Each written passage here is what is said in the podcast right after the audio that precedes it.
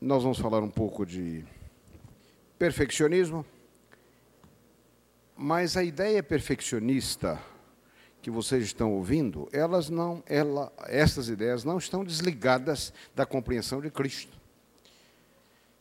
A maioria dos membros da igreja, ouvindo esses chamados ministérios independentes, hoje eles vêm com uma conversa de uma escola, um seminário em Daniel, um seminário em Apocalipse, seminário em saúde.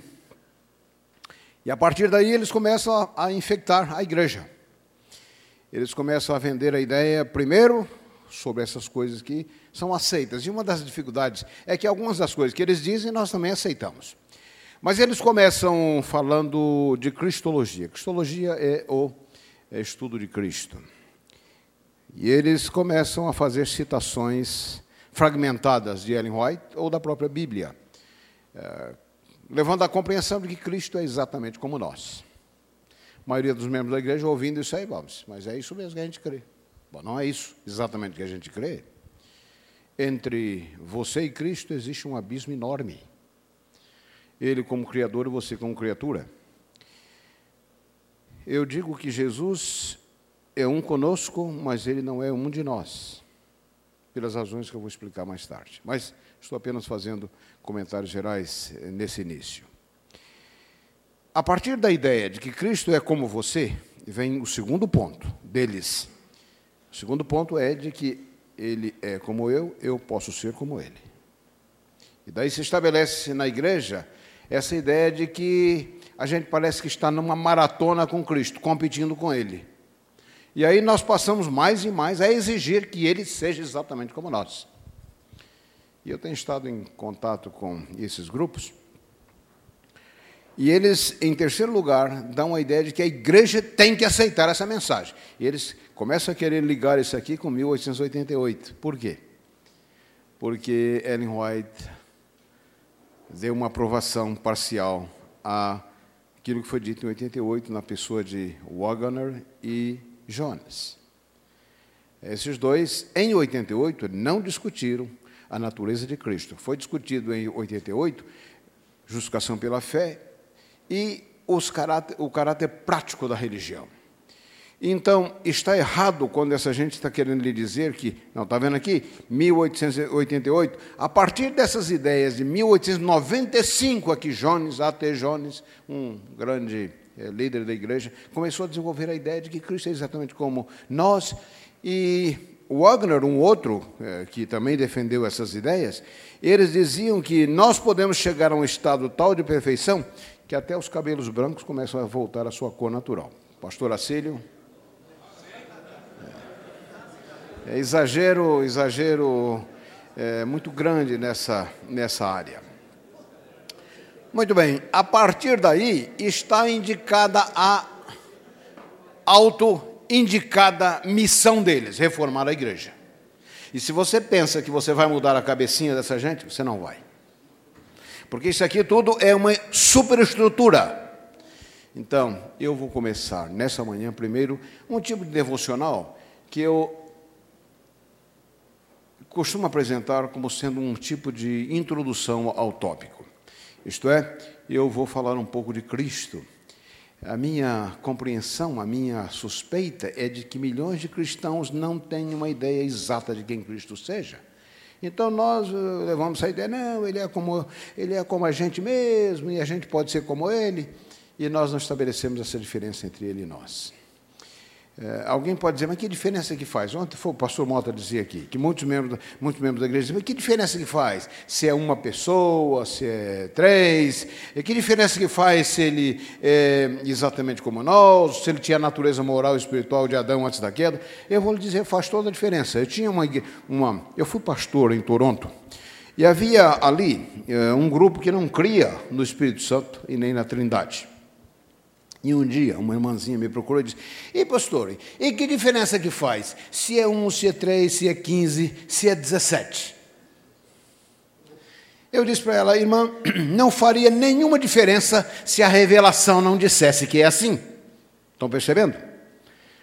Alguns dizem assim, e qual é a posição da igreja? Eles, né, mas a igreja não tem uma posição. A igreja tem a posição. Qual é a posição da igreja? A posição da igreja é a posição da Bíblia e a posição do Espírito Profecia. Essa é a posição da igreja. Que outra posição a gente está querendo? Que seja formulado um voto. E eles hoje estão exigindo até um arrependimento corporativo da igreja. Muito bem, eu vou começar falando de Cristo. Quem Cristo é? Lembre de dois pontos. Quem Cristo é a identidade dele e a missão dele estabelece o limite da identificação dele conosco. Vou repetir. A identidade de Cristo, a missão dele determinam a extensão da sua identificação conosco. Isto é, não é o contrário. A identificação de Cristo como se isso determinasse a sua identidade e a sua, e a sua missão. Eu vou estabelecer esses pontos e, na medida que a gente avança, a gente vai é, avançando. No momento, eu não preciso ainda do PowerPoint. Eu vou começar falando sobre, um pouco sobre Cristo. Quem é Cristo? A pergunta nas Escrituras é formulada por ele próprio, em São Mateus 16, verso 13, enquanto com seus discípulos na Cesareia de Filipe. Nós podemos acender essa luz aqui? A pergunta dele é: Quem dizem os homens ser o filho do homem? Nós devemos ter em mente que, através da história, muita gente teve diferentes ideias a respeito de Cristo. Alguns pensam que ele é um tipo de guru, um tipo de filósofo, um tipo de profeta, um tipo de é, homem sábio, um mestre de ética. É, Jesus é, faz a pergunta: Quem dizem os homens que eu sou? O Novo Testamento, particularmente os quatro evangelhos, não deixam nenhuma dúvida quanto à identidade dele o seu nascimento, contrário às leis do nascimento e da morte, a sua morte contrária às leis da morte da sepultura. Do ponto de vista humano, Jesus não possuía riqueza, Jesus não tinha poder, prestígio, não recebeu educação formal nas universidades dos seus dias, não até os 30 anos de idade ele viveu numa carpintaria em Nazaré. Sua vida e seu ministério se limitaram a pequenas e obscuras vilas da Palestina. Na verdade, apenas uma vez ele cruzou os limites do seu país, e isso quando na sua fuga da infância. Contudo, quando ainda menino, ele preocupou um rei, confundiu os doutores do templo. Suas questões, seus ensinos, suas parábolas desafiaram as poderosas estruturas do sistema social religioso dos judeus do primeiro século. Como adulto, ele governou o curso da natureza, acalmando a força dos ventos, a ponto de os próprios discípulos perplexos, perguntaram: quem é este? A quem até os ventos obedecem. Como nenhum outro monarca, caminhou sobre as águas revoltas, extraordinário. Aquele que não andou em nenhum carpete vermelho, caminhou sobre as águas revoltas da Galileia, do mar da Galileia. Suas palavras eram tão impressivas, seus ensinos foram tão profundos que ele forçou a admiração de mesmo aqueles que vieram para prendê-lo, dizendo: Nenhum homem jamais falou como este. Curou multidões sem remédios, sem cobrar honorários, nunca escreveu um livro, nunca compôs uma música, e contudo as bibliotecas do mundo estão cheias de volumes acerca dele. Jesus, na história, reina supremo. Nunca exerceu formalmente a medicina ou a psiquiatria, em qualquer consultório, mas ele tem curado mais corações partidos do que todos os médicos e psiquiatras juntos. Na verdade, coração partido é a especialidade de Cristo.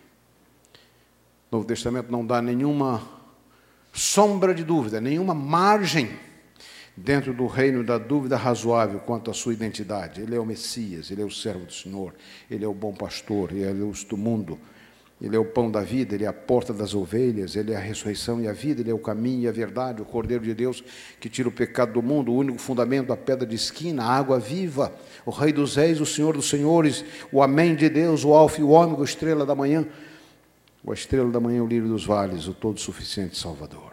Ele é o monogenese de Deus. Esse verso que você tem em São João capítulo 3, verso 16, o unigênito, Porque Deus amou o mundo de tal maneira que deu o seu Filho unigênito. Essa palavra unigênito vem do latim, foi introduzida por Jerônimo na Vulgata, mas o original grego, a palavra é monogenes, isto é, único do seu genos, único do seu tipo, exclusivo, único, nenhum outro igual a ele. Nenhum outro igual a ele. Chesterton há muito tempo disse a um homem que viveu no Oriente séculos atrás: Mas agora eu não posso ver uma ovelha, um pardal, um lírio, um corvo, um pôr do sol, uma vinha ou uma montanha sem pensar nele. Jesus revolucionou o reino do pensamento. Quem dizem os homens que eu sou? Foi a pergunta de Cristo.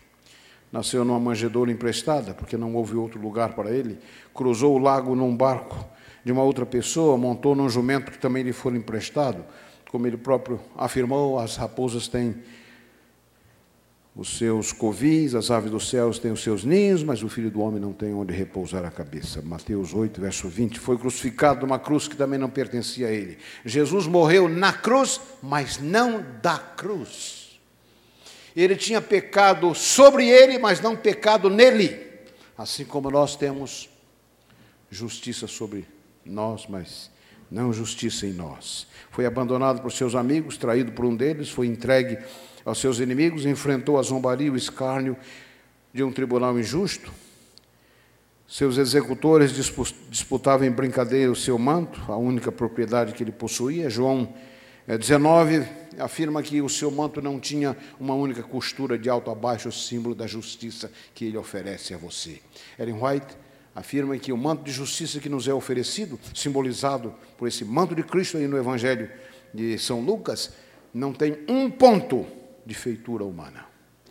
Na redenção, meu querido irmão e amigo, você entra apenas com uma participação: o seu pecado. Essa é a sua única participação.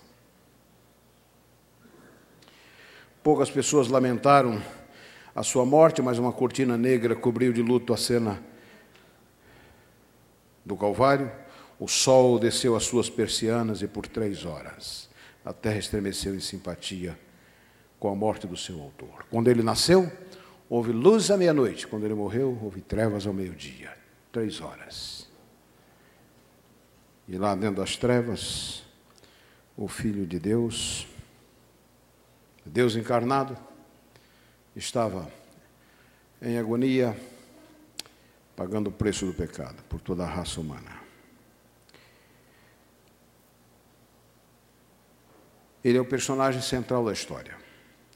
Nunca comandou um exército, nunca recrutou um soldado, mas nenhum outro líder jamais teve tantos voluntários sob seu comando. A revista americana RIS realizou uma pesquisa alguns anos atrás entre os seus leitores, universitários americanos. Qual o personagem da história que você escolheria para passar um dia qual, qual seria o personagem? Entre os muitos, 85% Jesus Cristo. Mas o impressionante é que 46% diziam não serem religiosos. A carismática pessoa de Cristo.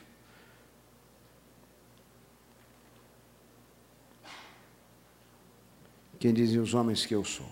Foi a pergunta de Cristo. Ao morrer, com um grande brado, ele proclamou que a sua missão estava consumada. Em apenas três anos e meio, surpreendente é que nós nunca o encontramos apressado. Surpreendente é que nós nunca o encontramos afobado. Nas narrativas do Evangelho, Cristo se move com extraordinária majestade, com extraordinária compostura. Ele tem absoluto controle das circunstâncias e do, te e do tempo. Frequentemente ele para para buscar atender, curar pessoas que o buscam. Mais importante ainda, Cristo nunca se sentiu graduado, importante demais para tratar com aqueles que o buscavam, cegos, aleijados, leprosos, mulheres, crianças, todos eles marginalizados. Nunca afetado para tratar com as pessoas. O método que Cristo usou para cumprir a sua missão foi inovador.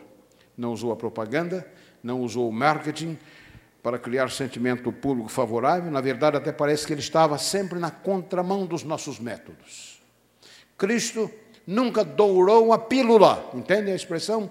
Ele não enfeitou o pavão, como alguns querem dizer, para tornar os seus ensinos mais palatáveis às pessoas. Na verdade, até parece que ele está desencorajando. Se você não tomar a sua cruz, não pode ser meu discípulo. Jesus nunca quis dar ilusão falsa às pessoas. Ele não organizou um partido político, não promoveu para promovê-lo, não estabeleceu um exército para impor as suas ideias, seus ensinos, sua ética, são verdadeiros paradoxos. Há muitos anos atrás eu li um livro intitulado Os Paradoxos de Cristo. Jesus disse que você é grande quando você serve. Do ponto de vista da cultura, da política, do mundo sofisticado no qual nós vivemos, grande é aquele que se assenta no topo, no topo da pirâmide e faz com que os outros recebam as suas ordens e as obedeçam. Jesus disse: Grande é aquele que é forte o suficiente para colocar os ombros debaixo da cruz das pessoas. Não estabeleceu nenhum exército para impor as suas ideias. Seus paradoxos. Os mansos herdarão a terra. Os puros verão a Deus. Jesus cumpriu o propósito da sua vida em apenas três anos e meio, sem depender da força, sem depender de organização, de cultura ou de reforma. Sua única credencial era ele próprio. Nunca citou ninguém, apenas a ele mesmo quando citou o Antigo Testamento que ele próprio havia inspirado. Dependeu apenas de um elemento intangível chamado verdade. Jesus era extraordinário nos métodos que ele adotou. Veja a maneira como ele se encarna. Eu tenho dito, se Jesus me consultasse, eu teria dito para ele: olha, eu teria sugerido, estale o dedo e faça nascer aí em Roma, talvez, no mínimo Jerusalém, faça uh, aparecer aí um, um hospital com uma ala de obstetrícia das mais modernas, e aí você nasça.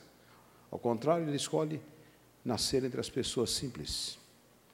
Os pastores são os avisados do seu nascimento. Por que isso? Jesus desprezou a ideia de pedigree, de pureza de sangue. Na sua linhagem você encontra gente como Raabe, Ruth. Por quê? Porque Jesus não queria que nada dessas coisas servisse de obstáculo para você e para mim. Veja os discípulos. Jesus tinha uma ótica diferente. A rota que ele toma está sempre na contramão. Veja quem são os discípulos que ele escolhe. Eu ontem mencionei num sermão que preguei ali em cima, mencionei, observe o grupo das pessoas que ele chama. Moisés era gago, no mínimo. Timóteo tinha úlceras. Noemi era viúva. Paulo tinha os fuzis curtos.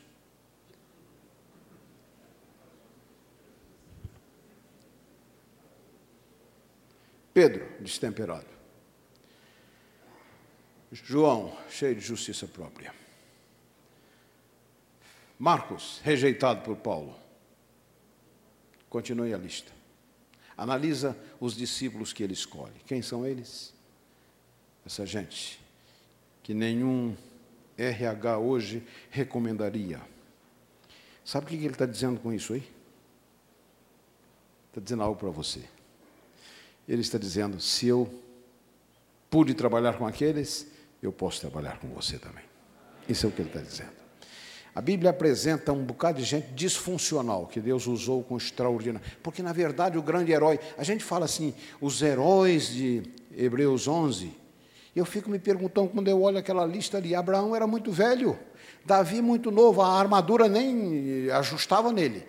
Eu fico olhando essa gente aí, falando, quem são esses heróis? Sansão, no mínimo, tinha cabelo comprido. Quem são esses heróis? Sabe o que a Bíblia está dizendo? O grande herói é Jesus Cristo.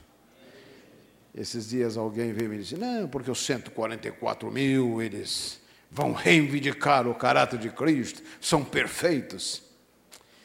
Meu querido irmão, quem reivindica o caráter de Deus nesse pequeno planeta é Jesus Cristo. Os 144 mil não tem nenhuma coisa do que se vangloriar, senão do Salvador deles, que os ajudou a atravessar o tempo de angústia e as dificuldades do tempo do fim. Esse é o grande herói. E nós ficamos com essa invenção, essa, essa teologia antropocêntrica, centralizada no homem. E nós, ah, tá vendo aí? Mas eu sou melhor do que os outros. Você é vegetariano? Vamos falar disso mais tarde. Estou dizendo que você não deve ser vegetariano, não, viu? Não é isso que eu estou dizendo, não. Estou dizendo apenas que isso aí não serve para você se vangloriar e dizer, olha, sou melhor do que fulano e beltrano. O grande herói é Jesus Cristo. Foi ele Deus? Claramente ele disse, quem me honra a mim, quem honra o Filho, honra o Pai. Quem me vê a mim, vê o Pai. O Pai e eu somos um. Aquele que me odeia, odeia também aquele que me enviou. Muito bem. Apesar dessa enorme enorme ênfase que a Bíblia apresenta quanto à pessoa de Cristo, existe aqueles que querem colocar, arrastar a Jesus para o nosso nível e dizer, está vendo aí? Ele é como eu. Vamos agora à nossa aula propriamente dita. Então, parece que eu tinha aqui o, o tal do controle. Muito bem. Eu preciso saber para que lado que eu aponto. Para aquilo ali? Ali? E aí, como é que nós vamos aqui? Eu sou desafiado pela tecnologia, viu, pastor Acílio? É, eu tenho. Os meus filhos são os meus especialistas nesse negócio. Até um pequenininho que eu tenho com a síndrome de Down, ele sabe mais dessas coisas do que eu. Ele vai lá e sabe apertar os botões ali.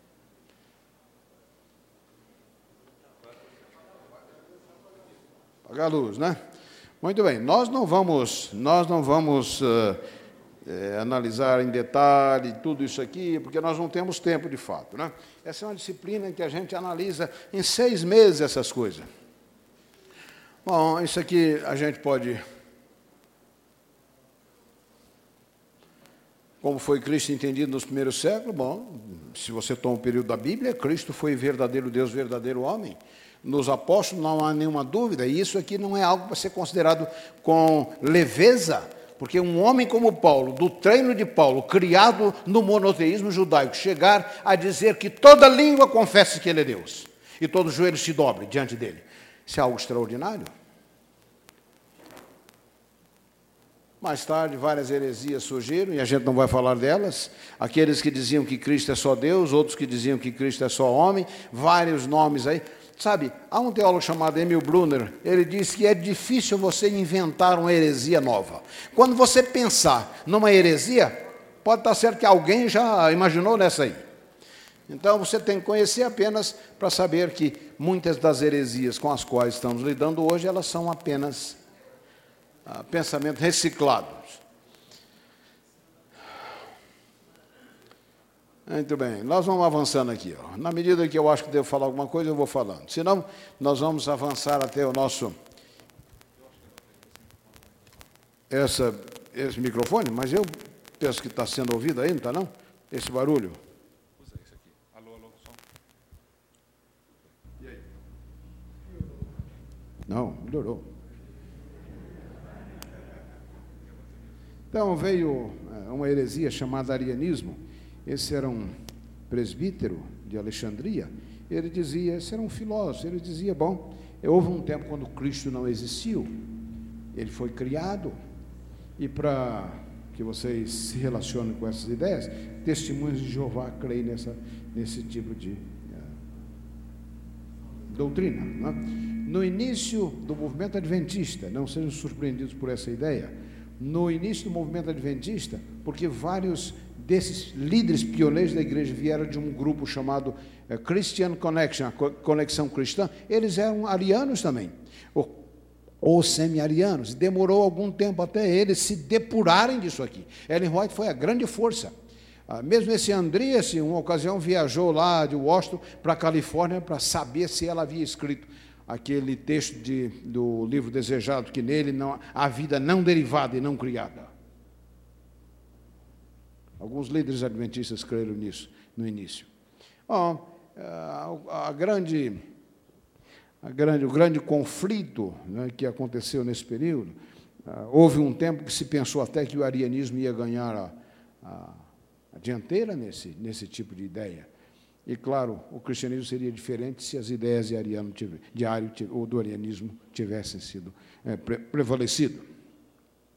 O Concílio de Nicéia, em 325, definiu parte disso aí. Muitos desses eh, irmãos eh, dos movimentos eh, dissidentes, eles gostam de acusar os adventistas de seguirem a Igreja Católica isso não tem nada a ver com a Igreja Católica, isso foi um concílio da Igreja que decidiu algo importante para a própria Igreja cristã. Quando aí se diz nós, a Igreja Católica, não tem nada a ver com a Igreja Católica, está dizendo católico quer dizer universal, não quer dizer nada daquilo que eles às vezes querem acusar. Muito bem, outras heresias surgiram, Nestório, Apolinário, eh, Eutico, toda essa gente, agora o problema já não era mais o problema relacionado com se Cristo era ou não Deus, mas como as duas naturezas se ajustavam ou se uniam na pessoa de Cristo. Lembra que em Cristo nós, diante dele, estamos diante de um mistério. Leia para mim Lucas 1, verso 35. Alguém com voz FM. Leia para nós aí. Este, pastor Pereira aqui, meu amigo pastor Pereira capítulo 1, verso eh, de Lucas, verso 35. O nascimento de Cristo é ímpar. Ele é singular na história. Lucas 1, verso 35. O que é que diz aí, pastor Pereira?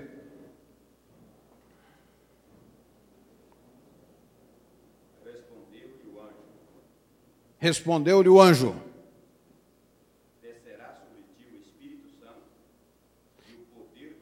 Descerá sobre ti o Espírito Santo e o poder do Altíssimo te cobrirá com a sua sombra. Por isso, Por isso também o ente santo que há de nascer será chamado filho de Deus. O ente santo. Vocês conhecem alguém outro nascido assim? Meus queridos irmãos, diante de Cristo nós estamos diante de um mistério. O mistério da encarnação. Ellen White disse que se você quiser encontrar um mistério para romper a sua cabeça, Escolha esse aí. Vamos passar a eternidade toda estudando e não vamos alcançar nunca a compreensão.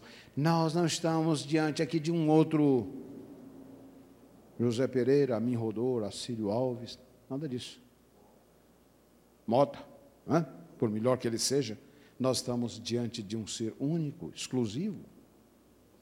Então, mais tarde, você tem o Conselho de Calcedônia, que determina é, que decide que, de fato, Cristo era um ser único, singular, é, duas naturezas, sem confusão, sem, sem divisão, coexistência do divino com o humano. Tudo isso aí nós já temos é, visto e nós mais ou menos sabemos.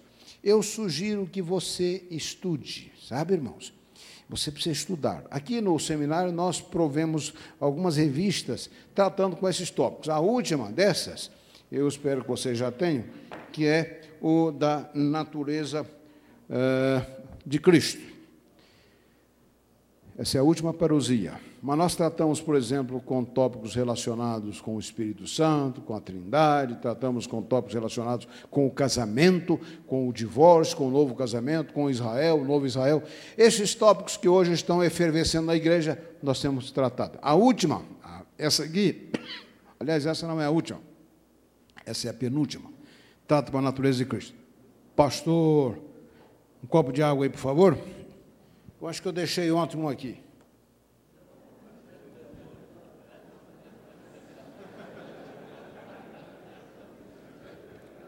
Se alguém, se alguém bebeu, pegou hidrofobia, viu? Queridos, essa revista aqui trata com a natureza humana de Cristo. Procure o seu pastor.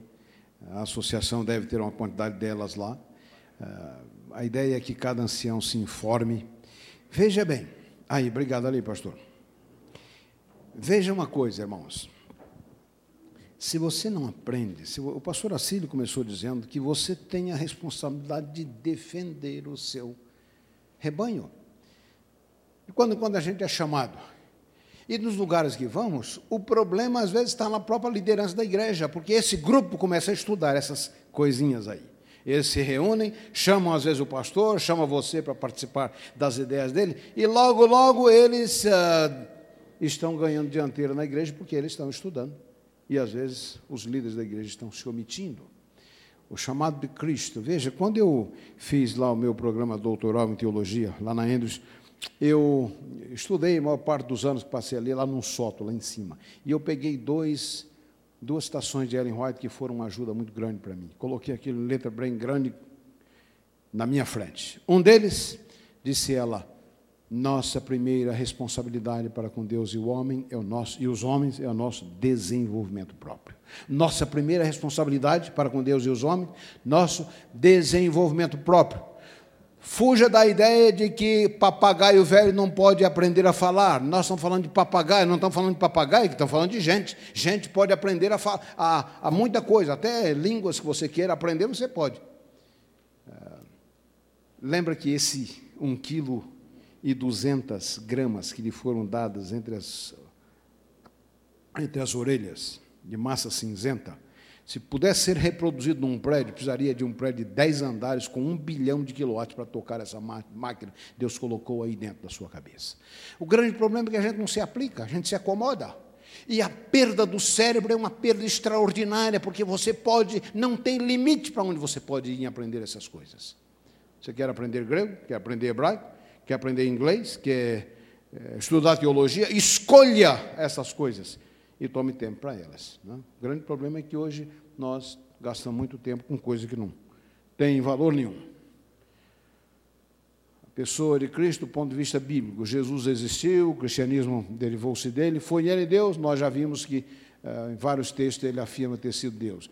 No Antigo Testamento, nós temos dois textos básicos sugerindo que ele era Deus. Por exemplo, nós temos Miqueias 5, verso 2, e e de ti, Belém Efrata, me virá aquele cujas raízes, cujas uh, que reinará sobre o meu povo, cujas origens são desde os tempos eternos, desde os dias da eternidade. No texto de Isaías 9, verso 6, nós temos um outro texto. Aqui nós temos cinco títulos aplicados para o Messias. Um deles, Pai da eternidade. Um deles, Pai da eternidade. No Novo Testamento, você encontra uma quantidade enorme de textos. Primeiro, João, no quarto evangelho, é o, é o evangelho que apresenta a maior, a mais elevada cristologia do Novo Testamento. Aí já no prólogo do evangelho, é, já se afirma, no princípio era o verbo, o verbo estava com Deus, o verbo, é, verbo era Deus. No princípio era o verbo, o verbo estava com Deus, o verbo era Deus. Não tem nada de leitura da, da, da, da Bíblia Novo Mundo, da, das Testemunhas de Jeová, o verbo era um Deus. O verbo era Deus. Você tem, por exemplo, a afirmação da frase ego em mim, eu sou, Jesus diz, eu sou a luz, sou o pão, sou a água, sou a videira, mas há um lugar onde ele apresenta um uso radical da afirmação, ele diz antes, é, há um outro segundo é, uso, quando ele, o predicado, naquele primeiro caso o predicado é claro, eu sou a luz, eu sou a água, eu sou o pão, nesse caso aqui o predicado está implícito, mas há um terceiro uso, aonde você não, não pode colocar nenhum predicado. Quando Jesus disse, antes que Abraão existisse, eu sou. Por que, que eu estou falando disso? Porque você tem que compreender que diante de Cristo nós estamos diante de um ser único, do Deus encarnado. Esse é o mistério das Escrituras, esse é o gênio e a essência do cristianismo. Afirmação da eternidade de Cristo, você encontra em outros textos, Filipenses, Colossenses. Você tem então os títulos que são utilizados para Cristo no Novo Testamento. Unigênito, por exemplo. A palavra é de fato monogenese, que quer dizer único do seu tipo, extra, uh, exclusivo, único do seu uh, genos. Bom, nós não temos tempo para falar disso aqui, então eu deixo para que você estude. Não é? Existe, existe aquele tipo de existe alguns tipos de ignorância. Existe aquele tipo de gente que eh, não sabe, não sabe que não sabe. Existe aqueles que não sabem, sabe que não sabe. Existe aquele tipo que eh, sabe e sabe que sabe, e existe aquele tipo de pessoa que sabe e que não sabe que sabe. Na hora que precisa, ele tira da, dos recursos dele. Esse é o melhor tipo. Existe aquele tipo de gente que não sabe, existe, existe aquele, aquele tipo de gente que sabe mal o que sabe, e existe ainda aquele que uh, sabe a coisa errada em relação ao que deveria saber. Aquele, aqueles que não sabem, sabem errado o que sabe, e sabem a coisa errada em relação àquilo que deveria saber. Então, um ancião da igreja deveria saber dessas coisas. Agora, se ele sabe tudo sobre novela ou sabe tudo sobre futebol, está sabendo a coisa errada em relação àquilo que ele deveria saber. Estão entendendo o que eu quero dizer? Saber a coisa certa para o tempo que você está vivendo. Então, aqui nós não, realmente não temos tempo para essas coisas. Eu quero entrar no, no, no Novo Testamento e as afirmações que nós temos ali, para entrarmos então nas questões adventistas que estão em quando a Bíblia diz que ele é o primogênito de toda a criação, não quer dizer que ele foi o primeiro criado, quer dizer que ele tem o status do primogênito no Antigo Testamento, 130 vezes no Antigo Testamento, primogênito a palavra primogênito no grego prototokos é utilizado. Primogênito era a posição dele. Jesus é chamado o primogênito entre os mortos. Por quê? Porque ele foi o primeiro a nascer dos mortos, a ressuscitar? Claro que não. Antes dele, outros ressuscitaram. É que ele é o mais importante. Ele é aquele de quem toda a, todos os demais dependem. Títulos que são aplicados a Cristo no Novo Testamento. Muito bem, vamos ver se nós avançamos um pouco aqui. Eu quero deixar algum espaço para alguma pergunta que você tenha. Se você tiver alguma pergunta, muito bem. Se eu não souber, pastor Assírio sabe. Que ele é o presidente. Veja, por exemplo, essa expressão filho, filho de é, Deus. Já viram como muita gente, eu vou descer aí para estar mais perto de vocês. Já viram como muita gente tem uma ideia errada da expressão? Está vendo? Ele é filho de Deus, por que, que ele é filho de Deus? Ele é menor. Bom, você tem dois usos da palavra filho. Um uso é ele é filho porque ele foi gerado do Espírito Santo. Esse é um uso. Aqui você tem em Lucas 1, verso 35. A outra é porque exatamente ao contrário do que a gente pensa, ele partilha da nossa natureza. Lembra que na Bíblia, às vezes, Alguém é filho das trevas, filho da luz, filho dos profetas, filho de Belial, filho do diabo às vezes. Filho de Sião, como é que Sião gerou alguém? As trevas geram alguém. É claro que não está se afirmando de geração. O que está se dizendo aqui é que essa pessoa que é filho das trevas partilha da natureza das trevas. Estão percebendo isso aqui? Filhos da luz, alguém que partilha da natureza da luz. Filhos de Sião, partilha daquela cidade que era a cidade do rei, partilhava da, da essência, da substância poética, nesse caso de Sião, filhos do diabo. Como é que o diabo vai gerar alguém? Claro que não tem nada a ver com isso. A ideia é de que o indivíduo partilha, nesse caso, a natureza do diabo, de Belial. Quando a Bíblia afirma que Jesus é filho de Deus, é nesse sentido que muitas vezes está se referindo, que ele partilha da natureza de Deus. Tanto assim que no Novo Testamento você tem uma palavra exclusiva que é aplicada só para Cristo. Ah, o termo filho, filho de Deus, para si injetou novas dimensões do modo como ele usou. Implica com substancialidade, isso é, com da mesma substância de Deus, da mesma essência divina. Muito bem, a humanidade de Cristo. A Bíblia não deixa nenhuma dúvida quanto a quem Cristo é. Ele era um homem, claro. É, Lucas 2, a Bíblia afirma que ele eh, crescia eh, em estatura, nasceu de uma mulher. Então a Bíblia não, não, não deixa nenhuma dúvida de que ele era um ser humano. Ele veio em carne. Contudo, com que tipo de natureza? Aqui nós começamos o grande problema. Que tipo de natureza Cristo tinha? A natureza de Adão antes da queda, e por natureza aqui eu estou falando do aspecto moral e espiritual. Cristo foi, deixa eu antecipar o que eu vou dizer, Cristo foi afetado, mas não foi infectado. Afetado porque ele nasceu quatro mil anos depois do pecado, mas ele não foi infectado pelo pecado. E, elas, e nós vamos ver os textos bíblicos e os textos de Ellen White que consubstanciam aquilo que eu estou dizendo. Na Bíblia encontramos dois grupos de textos que sugerem uma contradição. Vejam bem, irmãos, vejam bem, quando você encontrar alguém que lhe vem com um texto, há alguns dias atrás, alguns meses atrás, um pastor de algum lugar disse que havia estado em contato com esse grupo, esses grupos e eles mostraram para eles um texto de Ellen White dizendo que Jesus partilhou da natureza humana pecaminosa. Bom, eu posso lhe mostrar 10, 15, 20 outros que dizem o contrário. A aparente contradição tem que ser entendida à luz da totalidade do que ela escreveu.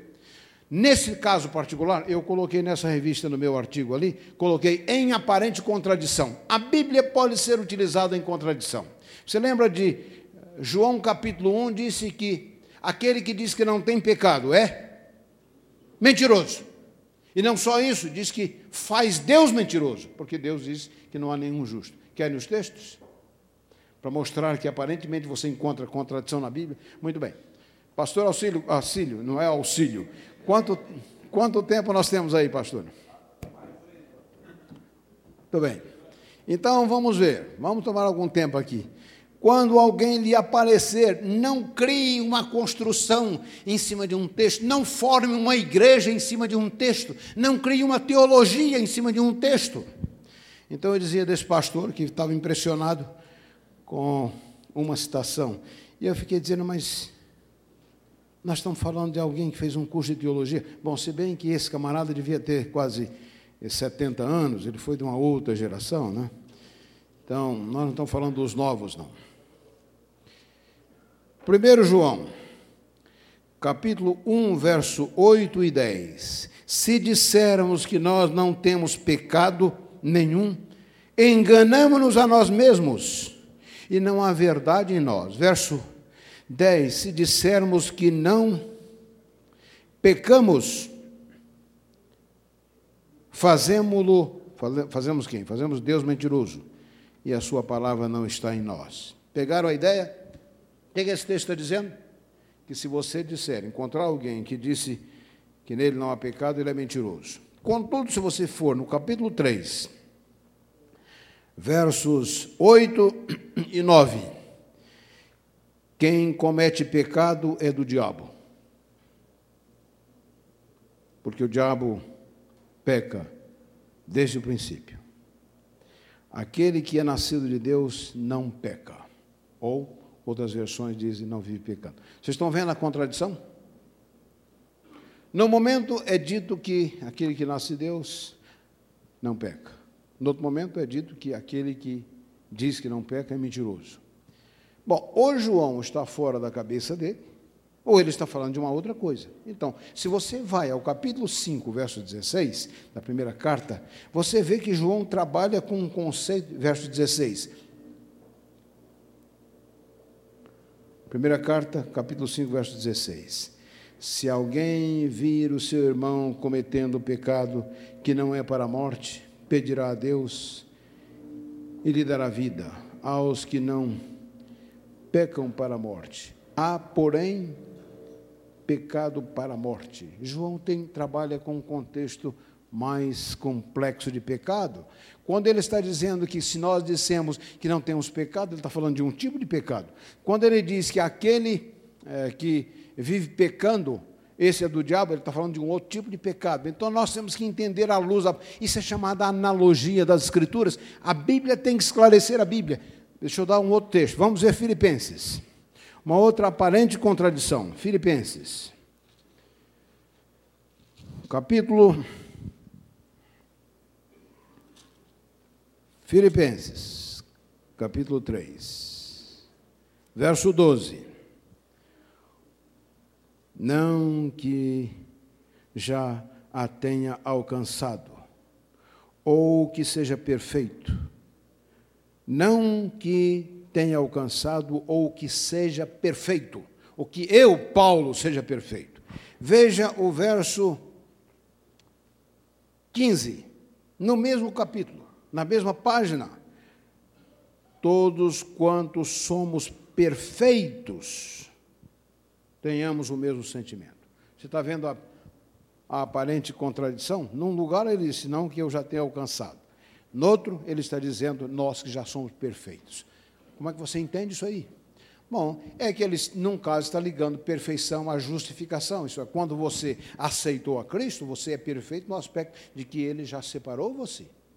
Quando ele diz aí que nós que não somos perfeitos ainda, ele está falando da perfeição do ponto de vista da santificação, que é um processo que não termina nunca nesta vida. Deixa eu dizer, C.S. Lewis, e isso aqui é algo que você deve lembrar. C.S. Lewis é um professor de literatura da Cambridge University que se converteu aí por volta dos, ah, dos anos 20, início dos 30, se tornou um dos maiores defensores do cristianismo moderno. E ele diz assim, ó, na área da santificação, ele diz assim, ó, Quando você encontrar com um camarada, ele diz assim: aqueles que verdadeiramente estão se santificando, mais e mais eles compreendem o mal que está dentro dele. O mal aqui, o evil, o mal, a malignidade que está dentro deles. Aqueles que estão mais longe são exatamente aqueles que dizem é, que não entendem coisa nenhuma da maldade que está dentro deles. Ellen White, ela coloca em termos é, parecidos quando ela diz: aqueles que não veem a marcada, está na, no final desse meu artigo na parousia, nessa última.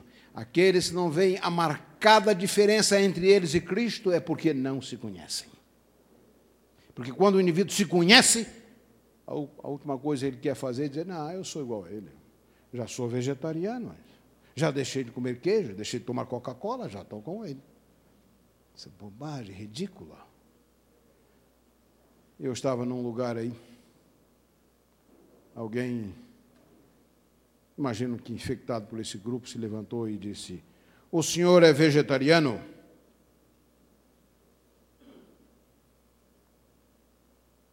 Me aproximei dele e disse: O que você quer dizer com isso?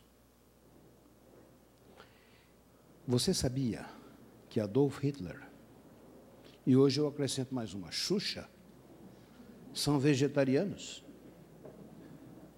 O que, que isso quer dizer? Quer dizer que você pode ser vegetariano e ter e ser tão ruim como o diabo. Se você está pensando que santificação depende do seu vegetarianismo, não estou dizendo que você não deva ser, não é isso que eu estou falando. Reforma de saúde é uma verdade, nós cremos nisso, temos que praticar isso aí. Não estou dizendo que você não deva ser. Agora, não confie nisso aí como sendo o seu passaporte para o céu e para a semelhança com Cristo, porque aí você está no bonde errado. Então, um grupo de textos, Filipenses 2, verso 5, Filipenses 1, eh, João 1, 14, vários desses textos. Por exemplo, esse aí, Romanos 4, Romanos 8, verso 3, diz que Deus enviou o seu Filho em semelhança de carne pecaminosa. E alguns estão, está vendo aí? Ele veio na semelhança de carne pecaminosa. Uma aparente ideia de que ele era como nós. Em semelhança de carne pecaminosa. Contudo, você se lembre que essa palavra aparência no grego, ou, ou semelhança no grego, é a palavra homoiomate, que quer dizer, a palavra igualdade não é essa que é utilizada aí. Aí é a semelhança. Semelhança é semelhança. O que, que esse texto está dizendo? Alguém pode ler, Pastor Pereira, Romanos 8, verso, verso 3. É claro que nós não temos muito tempo, então eu estou falando de muitas coisas, esperando que você, de alguma forma, pegue algumas dessas ideias. Porquanto, desculpem, porquanto a lei fora impossível a lei, ao que estava enferma pelo pecado. Isto fez Deus, enviando o seu próprio Filho, em semelhança de carne pecaminosa e no tocante ao pecado. E com efeito condenou Deus na carne o pecado esse texto está dizendo que por causa da santidade da lei, nenhum de nós estava aprovado. E nisso, a lei estava enferma. Por quê? Por causa da enfermidade humana, que não podia alcançar a obediência perfeita dos seus santos preceitos. Mas Deus enviou o seu filho em semelhança pecaminosa. E ele, na sua carne, condenou o pecado. O que, que isso quer dizer? Quer dizer que se Cristo fosse exatamente como eu e você, e como todos os outros, o princípio santo da lei continuaria sendo frustrado. Mas ele veio em semelhança. Note que Paulo está dizendo, Paulo não está dizendo que ele veio em igualdade da carne pecaminosa. Paulo está dizendo que ele veio em semelhança. Vamos continuar. Esses são os textos que aparentemente sugerem que ele poderia, que poderiam ser interpretados. Como diz aí esse texto de Romanos, eh, de Hebreus 2, 11, 2, 11, ou 4, 14, 2, 11, 14, ou 4, 16, sugere que Jesus foi tentado em todas as coisas como nós. O que, que isso quer dizer? Bom, a gente vai analisar isso um pouco mais adiante. E aí eu apaguei aqui. Muito bem. Um outro grupo de textos que é absolutamente claro. Segundo Coríntios 5, verso 21, disse, aquele que não conheceu o pecado, se fez pecado. aquele que não conheceu o pecado, se fez pecado por nós. Lembra que eu disse antes? Ele tinha pecado sobre ele, mas não nele. O grande problema é que muita gente pensa que pecado é só o ato, é só a ação, quando o pecado nas Escrituras desce à raiz da natureza. A Bíblia trata pecado e pecados, pecado e pecados. Comer carne de porco não é pecado.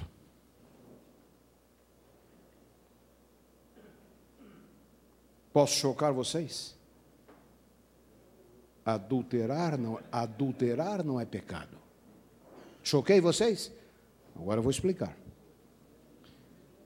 comer carne de porco, transgredir o sábado, adultério, tudo isso tem que ver com pecado, são os sintomas do pecado. Pecado é algo que está na raiz. Estão começando a entender? Pecado é o que está na raiz uma coisa é a tuberculose, a outra coisa é a tosse. A tosse são os pecados, adultério, transgredir o sábado, a transgressão da lei são os sintomas da doença, mas não é a doença em si. Jesus disse que a doença está no coração, capítulo 15 do Evangelho de São Mateus, Jesus disse, porque é do coração, da natureza humana que essas coisas surgem. São pecados, mas não pecado. Pecado é o estado, é a condição, é a doença. Estou sendo claro com isso aqui? Para que ninguém vá sair daqui dizendo que o pastor disse que é isso aí. Né? Não vão fazer, não vão fazer, não vão fazer igual os judeus. Diz quando eh, Moisés desceu da é, não vão dizer isso que o pastor está dizendo aí, ó, oh, o pastor já liberou. Não é isso que eu estou dizendo, não. Diz que os judeus, quando Moisés desceu da, do monte, e quebrou as tábuas nos bezerro, no bezerro de, que eles haviam feito. Se cada judeu correu lá e pegou um pedaço da lei que interessava a ele, da lei partida. Então um pegou roubarás, adulterarás e eliminaram o que vinha antes e o que vinha depois. Não é isso que eu estou dizendo, meus queridos irmãos. Cristãos se pautam por uma vida de pureza. O chamado de Cristo é colocar você mais alto. Ellen White, num texto muito bonito do livro, que está aí no, no, comentário bíblico, ela diz: quando, quando Cristo diz mais alto, os cristãos responderão: Yes, Senhor, sim, Senhor, mais alto ainda. Santos, mais santo ainda. Esse é o chamado de Cristo, esse é o desafio a você. Mas não confunda pecado, o estado, a condição, a doença, com os resultados, com a tosse, com a febre. Porque se você quiser curar o pecado, simplesmente deixando de fazer algumas coisas, você vai estar tentando curar leucemia com melhoral. Vai funcionar? Não. Estão percebendo? Um grande problema dos perfeccionistas é que eles têm uma ideia errada de pecado. Pecado para eles é uma lista de coisas que você faz e não o estado, e não a condição. E essa, e essa confusão é aplicada à pessoa de Cristo. Nós concordamos com eles quando eles dizem que Cristo não cometeu pecado. Claro que Cristo não cometeu nenhum pecado, nem na sua boca se achou nenhum engano. A Bíblia diz isso. Contudo, a Bíblia diz mais: Cristo não tinha pecado no seu estado, na sua natureza. Primeiro, por causa da sua identidade. Segundo, por causa daquilo que ele veio fazer. Leio para mim Levíticos 22, verso 20. Vamos falar da missão de Cristo, antecipando um pouco o que eu estava dizendo. Para que ele pudesse salvar você, ele não podia ser igual a você. Estão percebendo? Se ele fosse exatamente como você, tecnicamente você não tinha nenhum salvador. Levíticos 22, verso 20. O que, é que diz aí, pastor Pereira? Porém, todo o que tiver defeito, este não oferecereis, porque não seria aceito a vosso favor. Do que, que esse texto está dizendo? Está falando das ofertas, dos símbolos da tipologia bíblica, e todo aquele que tiver defeito, não oferecereis, porque não será aceito. Ellen White diz que Cristo não precisou fazer sacrifício por ele próprio. Ele não tinha pecado. Leiam para mim Salmos 51, verso 5. Vamos mudar aqui o tom da voz, o timbre da voz agora. Vamos pedir aqui ao irmão que leia para nós aí. Alguém dormindo aqui. Por que, que essa luz está apagada aí? Para ajudar os irmãos a dormir? Não, porque nós estamos ali, não é? O que, que diz aí, querido? 51, verso 5. Salmo 51, verso 5. Alguém já achou? Já achou aí, irmão? Já achou? Alguém achou? Achou aí, filho? O que está aí? Contra ti eu pequei, somente contra ti. Eu fiz o que detestastes. Tu tens razão quanto a mim. 51, verso 5? Ah, de fato eu tenho sido mal desde que nasci. Tenho sido pecador desde o dia em que fui concebido. Essa é uma versão dessas Bíblias jovens, não é? Muito bem. Vamos, você tem qual aí? Essa aqui também. Leia para nós aí. Eu nasci na iniquidade, em pecado me concebeu minha mãe. Em pecado me concebeu a minha mãe. Você pode afirmar isso de Cristo? Isso se afirma a 99,999999, continuando nos 9, com uma única exceção: Jesus Cristo. Em pecado me concebeu a minha mãe. Pecado, meu querido irmão, é algo que desce ao nosso estado, à nossa condição nós nos tornamos, pela queda, incapazes de ver direito, pensar direito, agir direito, sentir direito. Nós nos tornamos como um navio com a bússola amarrada na direção do ângulo errado. A natureza básica nossa é essa aí. Nós nascemos com um defeito de fábrica. Defeito de fábrica. E então você diz, e podemos esperar algum momento quando vamos corrigir o defeito de fábrica? Bem, alguns aspectos do pecado serão corrigidos pela conversão e pela santificação. Outros apenas na glorificação. O grande problema com os perfeccionistas é que eles têm uma visão muito pequena de pecado e eles pensam que antes da volta de Jesus vamos atingir um estado quando a gente já não vai precisar mais dele. Sabe o que eu tenho estado pensando? Eu estou escrevendo agora um livro. E a segunda sessão trata com essa ideia da perfeição. Eu estou chegando à conclusão de que nesta visão, se eu posso chegar a um estado onde eu não preciso mais dele, na verdade, Robert, Robert Winland e esses Standish aí, o Colin e o Russell, eles dizem que Jesus tem que deixar de ser o nosso intercessor, em algum ponto. Isto é, aí você vai estar marchando no seu próprio vapor, na sua própria bateria. Bom, se isso é verdade em relação a esse defeito de fábrica básico, que só vai ser corrigido na glorificação, então nós estamos dizendo que a santificação acaba nos separando de Cristo. E nesse caso, a santificação acaba tendo o mesmo efeito do pecado, porque o pecado e a transgressão nos separam de Cristo. O argumento é totalmente contrário. Vamos avançar? Tempo aí, pastor. Muito bem, aquele que não conheceu o pecado. São João 14, verso 24. Se alguém tem alguma dúvida, fale aqui. Algumas vezes alguns é, vêm para cá já meio infectados e eles chegam aqui e não aproveitam a oportunidade para tirar as dúvidas deles. Sim, querido. Certo. Esse texto nós discutimos claramente aqui nas classes e a gente vai chegar lá. Mas quem você acha que vai estar sem intercessor? São os justos? Se você ler todo o contexto em que Ellen White está dizendo, ela diz que chega um momento quando o mundo não terá o Espírito Santo. Ela está falando dos ímpios. Jesus disse claramente: Estarei convosco todos os dias até a consumação dos séculos. Vivendo sempre para interceder por eles nós lemos textos errados de Ellen White, isolamos o texto do contexto e fazemos a aplicação nossa baseada nas opiniões que nós temos. Eu vou discutir essa questão quando ela diz assim: quando a igreja, quando a igreja reproduzir perfeitamente o caráter de Cristo. Esse é um outro texto que é utilizado lá. Vamos chegar. João 14, verso 20 e 24. Quem é que tem aí o texto? Você aqui, pastor.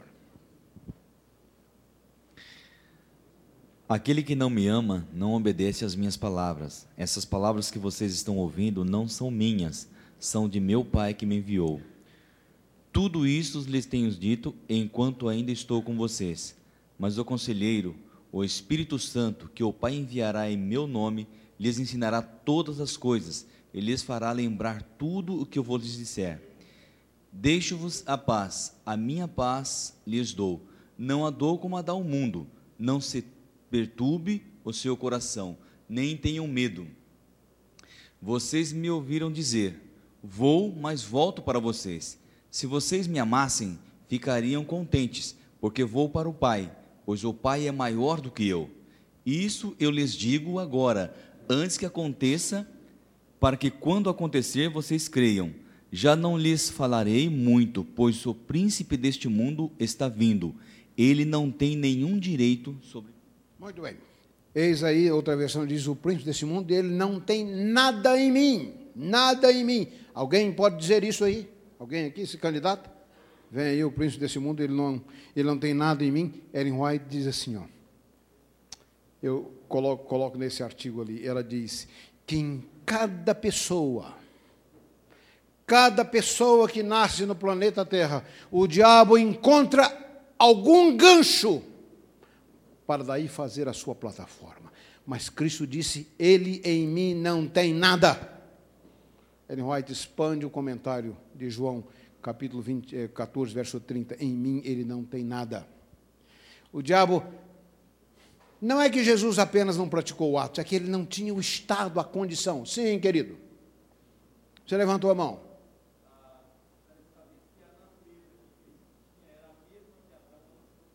do ponto de vista moral e espiritual, a mesma natureza. Eu vou mostrar citações, viu?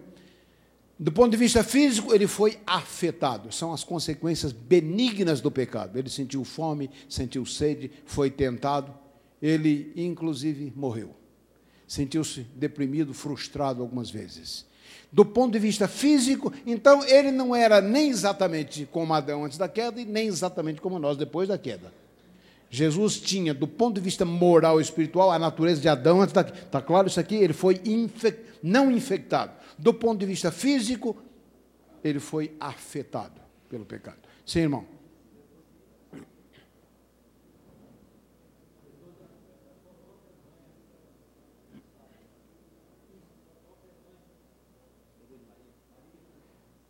Bom, a, a, a, a condição humana do ponto de vista físico, ele herdou de Maria, claro. Né? Na linhagem humana, Jesus nasceu um ser humano, claro, ele foi uma combinação. Assim como ele não era totalmente filho de Maria, e nem totalmente filho gerado pelo Espírito Santo, gerado pelo Espírito Santo, mas concebido no ventre de Maria, herdando essas marcas benignas do pecado. Está claro isso aqui, irmãos? Afetado quer dizer o quê? Essa é uma pergunta que eu faço para os alunos ali. Afetado quer dizer o quê? Você. Afetado, né? atingido. Sim. E o que, é que isso quer dizer? Você, querido. Ah, que chegou até ele, que ele foi. Alguém. O que, que, quer dizer que ele foi afetado? Alguém pode me dizer aí o que, que ele foi afetado? O que, que significa que ele foi afetado? Ele teve as consequências físicas ou benignas do pecado. Quais são elas? Cansou-se, sentiu fome, sentiu sede, sentiu-se frustrado, algumas vezes deprimido e triste, foi tentado e morreu. Mas ele não foi infectado. O que, isso quer dizer? Ele não partilhou dos pecados de Adão depois da queda. Ele nasceu com essa marca, onde, segundo o texto bíblico ali, todos nós fomos, nascemos em pecado. É, nós não estamos dizendo aqui como, querido?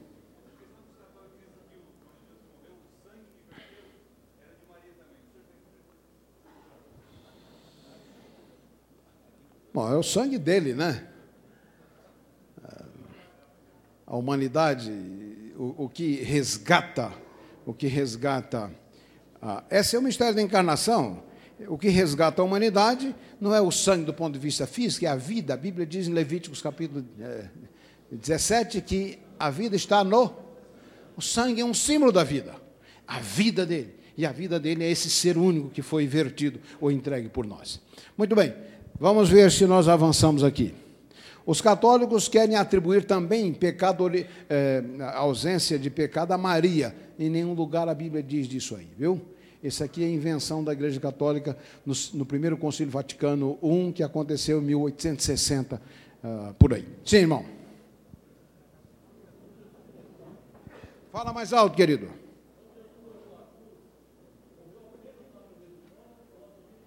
Ah, aqui nós estamos diante de um outro mistério. Alguns, ah, alguns dizem assim, ó, eh, a natureza humana não pode morrer. A natureza, a natureza divina não pode morrer. Ele poderia se voluntariar? Hein? Isso é um problema da filosofia, não é problema da teologia. O certo é que na cruz o salário do pecado foi pago. E qual é o salário do pecado? A morte.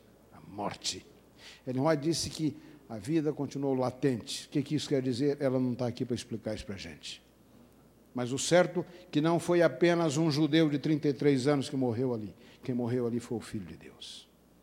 Algo extraordinário, tremendo. A gente disse aqui, apenas tira a nossa sandália, porque o lugar que a gente está é terra santa.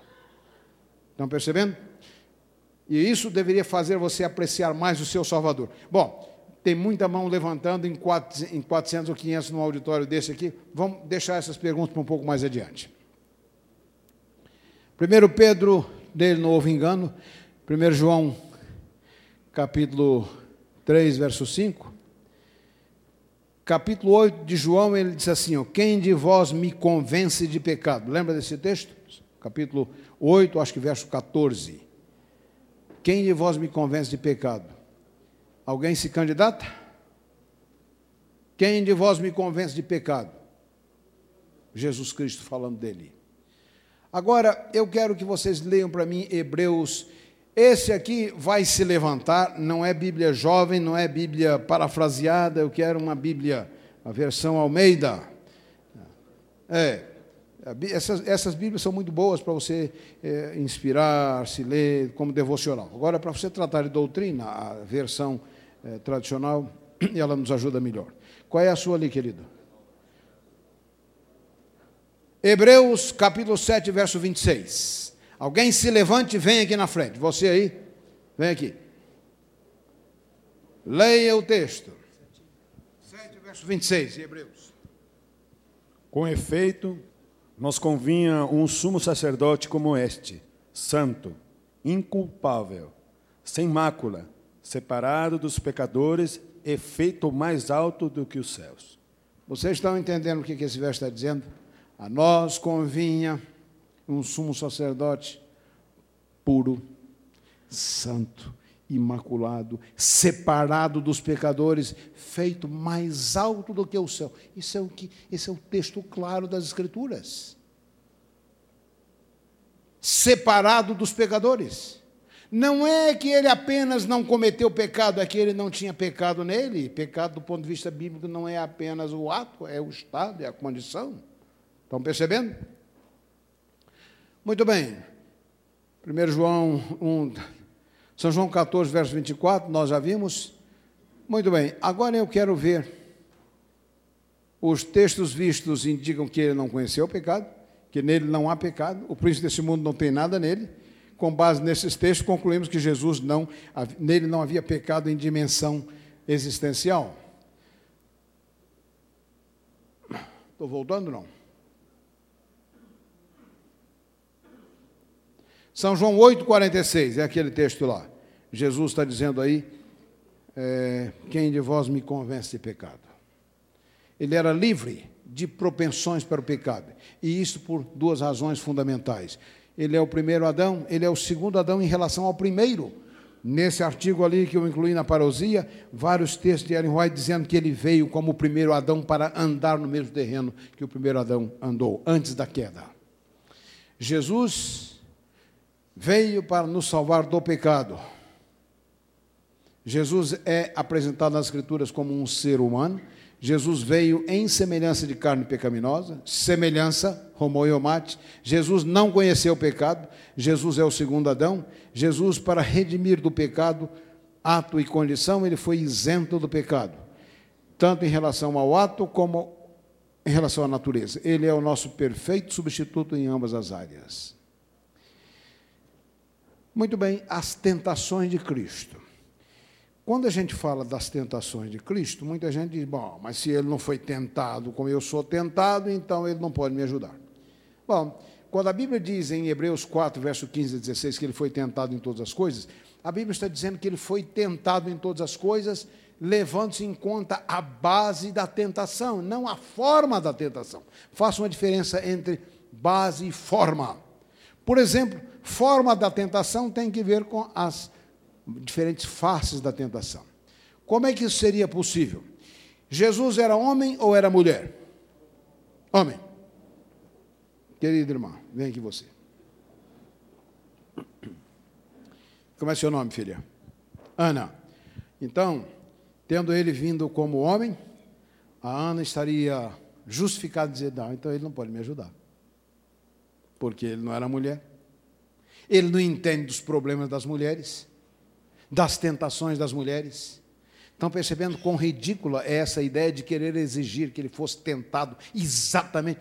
Uma moça, uma ocasião, disse: Ah, mas se ele não enfrentou o problema de ver novelas, de gastar tempo com novela, não pode me ajudar. Bobagem! Outro disse: Não, mas se ele não enfrentou o problema da, de ser tentado com a maconha ou com as drogas, Bobagem. A tentação tem que ver com o tempo, tentação tem que ver com circunstâncias. Era impossível que ele fosse tentado exatamente como cada pessoa é tentado. Contudo, a base da tentação. Qual é a base da tentação? Desviar-nos, levar-nos à independência de Deus. Nesse aspecto é que ele foi tentado em todas as coisas. Você, querido, vem cá. Solteiro ou casado? Casado. Jesus era solteiro ou casado? Solteiro. Então aí você, como é seu nome? Alexandre. Então Alexandre está vendo aí? Não pode me ajudar. Ele era solteiro, ele não sabe, ele não sabia o que é o problema de ter uma sogra complicada, né? Você tem uma sogra, uma boa sogra? Bom, se eu não disser aqui, os irmãos vão dizer lá, né? Ele disse lá longe. Viu? Alguém me mandou, viu, pastor Acílio? Está lá no fundo. Alguém me mandou algum tempo atrás um e-mail dizendo: minha sogra é 10. 10 dentada, 10 miolada, 10. Bom, então, eu dizia, o casado poderia argumentar assim: imagina, você é casado ou solteiro, irmão? Casado, tem filhos? Duas. Adolescentes? Imagina você poder, ah, mas ele não foi casado, ele não poderia me entender com as minhas duas filhas adolescentes. Estão percebendo a ideia ridícula de querer exigir que Cristo fosse tentado em cada aspecto? Era impossível. Além de impossível, era desnecessário. Por quê? Porque a tentação só tem valor quando ela é ajustada para a pessoa específica. Talvez o que tenta você não tenta esse irmão aqui. Dizem que alguém aí, não sei aonde, no lugar, as mulheres aí, quando estão grávidas, têm desejo de comer carne de macaco cozido. Pode ser lá onde ela vive, mas não é aqui. Estão percebendo? Pode ser que o pecado que tente você não tente esse. Pecado tem que ver com cada pessoa, o pecado é ajustado. Ellen White disse que cada pessoa que nasce, o diabo está observando essa pessoa desde que ela nasceu. E qual é o tipo de tentação? Talvez para um seja sexo, para outro seja gastar tempo vendo novelos da televisão, né? Os novelos. Talvez para outro seja droga, para outro seja roubar, para outro seja mentir, adulterar. Estão percebendo? Pecado não é o mesmo. Agora, a base da tentação. É claro que no auditório tão alternado como esse aqui, algumas coisas podem não ficar claras, mas algumas coisas têm que ficar claras. A base da tentação é a mesma. Qual é a base da tentação? Em todo pecado que você imaginar, qual é a base da tentação? Independência de Deus. Cristo foi tentado aí usar a sua divindade de forma independente de Deus, transformar pão em pedra. O diabo vai pedir isso de você? Por quê? Porque você não pode fazer isso. O diabo vai tentar você exatamente aonde você pode cair. Então, alguém para ser tentado não precisa ter uma natureza com propensões para o pecado. Aí, aqueles outros irmãos, esses irmãos perfeccionistas, ah, mas se ele teve vantagem, então ele teve vantagem porque ele não tinha propensão. Veja, o pecado pode vir de, de duas direções, da direção interna, da direção externa. No caso de Adão, de onde veio o pecado? Direção externa. No nosso caso, vem de onde? Dos dois. Daí Ellen White disse: evitar ver, ler, ouvir tudo quanto surgir a pensamento impuro, do contrário, a alma vai vagar nas trevas. Os males externos despertarão os internos. E a alma vai vagar nas trevas. Cristo foi tentado de que direção apenas? Externa. Externa. Podia ele ter caído? Podia. Podia, Ellen White diz claramente. E aí ela discorda, discorda de Wagner, aí ela discorda de Luiz Berkoff, um grande teólogo sistemático calvinista, que diz que Jesus não podia cair. Ellen White diz, ele podia cair. Foi tentado, podia ter. O primeiro Adão, ela disse, foi tentado e caiu. O segundo podia cair. Mas ele venceu aonde o primeiro falhou. Então, meus queridos irmãos, nós enfrentamos aqui essa conversa. Ah, mas então ele teve vantagens. Como se a vida cristã fosse uma competição com Cristo. Bom, se você me perguntasse, você gostaria que o seu Salvador tivesse toda a vantagem do mundo? Toda vantagem para ele. Toda vantagem. Para ser o meu representante, o meu Salvador. O grande problema é que os irmãos pós-lapsarianos, esses amigos que acham que a natureza de Cristo era mesa de Adão depois da queda, eles querem um modelo primário. Cristo, antes de ser o nosso modelo para ser imitado, é o nosso Salvador, nosso Redentor. Então, teve ele vantagem? Alguns dizem, ah, mas se ele teve vantagem. Eu digo, o único ser, ah, pastor, me arranja meu copo de água lá. O único ser que estaria descontente se ele tivesse alguma vantagem, eu só posso imaginar um o diabo. Se você me perguntasse, estaria de acordo que Jesus tivesse vantagem? Toda vantagem, toda vantagem, para que ele fosse o meu Salvador. Quando Jesus se torna, vamos chegar lá, irmão, quando Jesus se torna nosso modelo, alguns estão escrevendo por aí um livro intitulado Vencendo como Jesus Venceu. Já viram esse aí? A exigência dos perfeccionistas vencer como Jesus venceu. Pergunta: e quem disse que nós somos chamados a vencer como Jesus venceu? Quem disse? Nós não vencemos como Jesus venceu, nós vencemos porque ele venceu. Você, meu querido irmão, já começa com a vitória ganha para você. E essa vitória cria em mim o desejo de ser igual a Ele. A motivação, o resultado, o desejo de ser igual a Ele pode ser até igual, mas a motivação é diferente. Eu não estou competindo com Cristo. Cristo enfrentou tentações das quais nós nunca vamos saber nada a respeito delas. Vamos chegar lá, irmãos. Eu vou, no final, dar algum tempo para pergunta, mas eu tenho que saber quanto tempo eu tenho, porque senão eu fico pelo meio do caminho aqui. Pode tocar? Falam as escrituras que Jesus foi tentado? Claro, Mateus diz que ele foi tentado. Tentado em todas as coisas, Mateus 4, verso 1. Primeira tentação, transformar pães em pedras. Tentação do pão, tentação de se tornar independente de Deus, de tomar as coisas nas suas mãos. Essa é a tentação. Veja, muitos para segurar o pão roubam. Eu não estou dizendo que é só pão, quando, quando eu estou dizendo que essa tentação tem que ver com pão, tem que ver com independência de Deus. É utilizar de recursos não abertos para aqueles que estão se declarando discípulos de Cristo. Jesus foi tentado em se tornar o Messias não sofredor, jogar-se do templo, criar um espetáculo, criar a aparência. Jesus foi tentado em alcançar os fins sem a cruz, essa é a grande tentação de Cristo. Jesus foi tentado a se tornar independente de Deus. Todo pecado tem esse propósito. É nisso que ele foi tentado em todas as coisas. Do contrário, é como eu disse, ele não foi mulher, ele não foi casado, não foi, não foi um executivo, ele foi um carpinteiro. E as tentações de um são diferentes na forma são diferentes. Na forma, façam a diferença entre tentações na forma e tentações na base. A base das tentações são as mesmas. Jesus foi tentado depois da tentação do deserto? Claro, a Bíblia diz aí, ó, Lucas 4, 18, o diabo deixou até o tempo oportuno. Várias tentações que ele enfrentou, todas elas relacionadas com a ideia de ele se tornar independente de Deus, existe entre as tentações de Cristo e as tentações, as nossas tentações, similaridades. Algumas, na base, ele foi tentado como a gente. Contudo, existem dissimilaridades da tentação de Cristo com as nossas tentações. O caráter das tentações são de proporções cósmicas, implicações transcendentais.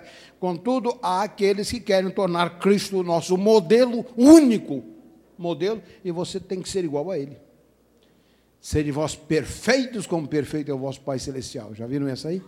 Vamos chegar lá. O que, que esse texto está dizendo? A sua sensibilidade ao, pe... ao pecado. Eu, quando terminei meu curso de teologia em São Paulo, fui chamado para a Bahia. E lá um amigo me disse: Olha, você precisa de um carro. A melhor forma de você ter um carro é você comprar os salvados. Sabe o que é isso? Ir numa companhia de seguro, aquele carro que teve um acidente, todo rebentado, compra aquele negócio, manda consertar que fica barato. É o salvado. Eu, e o tonto aqui. Vendi, vendi uma casa que eu tinha no Espírito Santo. Comprei o, o, estádio um salvado de um, de um Volkswagen bege. Dei lá para um irmão lá em Salvador, que era funileiro. Deu pancada naquilo para todo lado. Foi me levar um dia lá em, em Vitória da Conquista, onde eu estava. Bom, logo eu descobri que o carro não andava reto, ele andava de banco. Tinha lugares de 3 centímetros de massa. Pastor José Beleze, que era presidente do campo, uma ocasião foi fazer um batismo para mim, em Vitória da Conquista, pegou comigo uma carona, que eu ia passar em Valadares, ele pegou a carona. E daí ele, eu ia entrar para o Espírito Santo para ver meu pai, e ele ia continuar a viagem dele. Quando chegou para ali por volta de Pedra Azul, naquela região ali, muito antes de Valadares, disse: Olha, é o seguinte, eu agradeço muito a sua carona, mas eu vou ficar por aqui, porque esse troço, ele tinha um, esse troço, esse carro, esse troço, não anda direito, ele anda de banda assim. Né? Eu lhe pergunto, meu querido irmão, eu lhe pergunto, que diferença fazia uma pancada a mais naquele troço ou uma pancada a menos? Que diferença faz? Nenhuma diferença. Eu, aliás, as portas nem fechavam direito.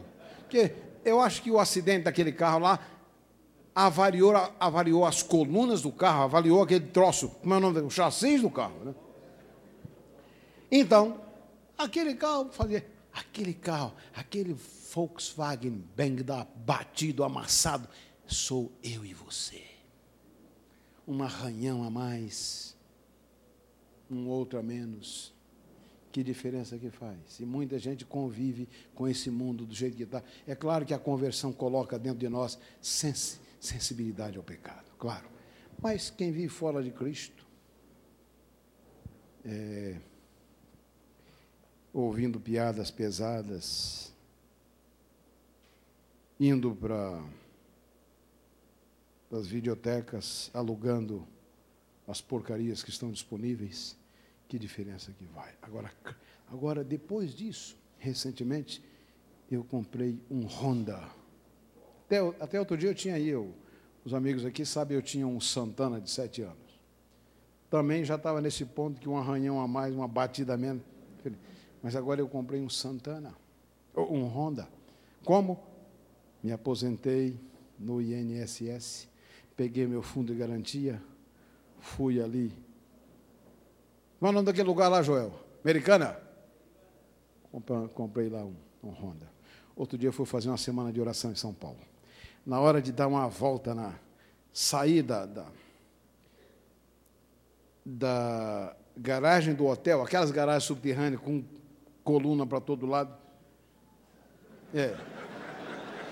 Não calculei o negócio certo.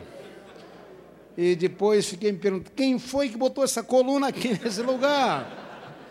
Deu dois, três arranhões no para-choque do carro, perfeito. Quase perdi o sono de noite.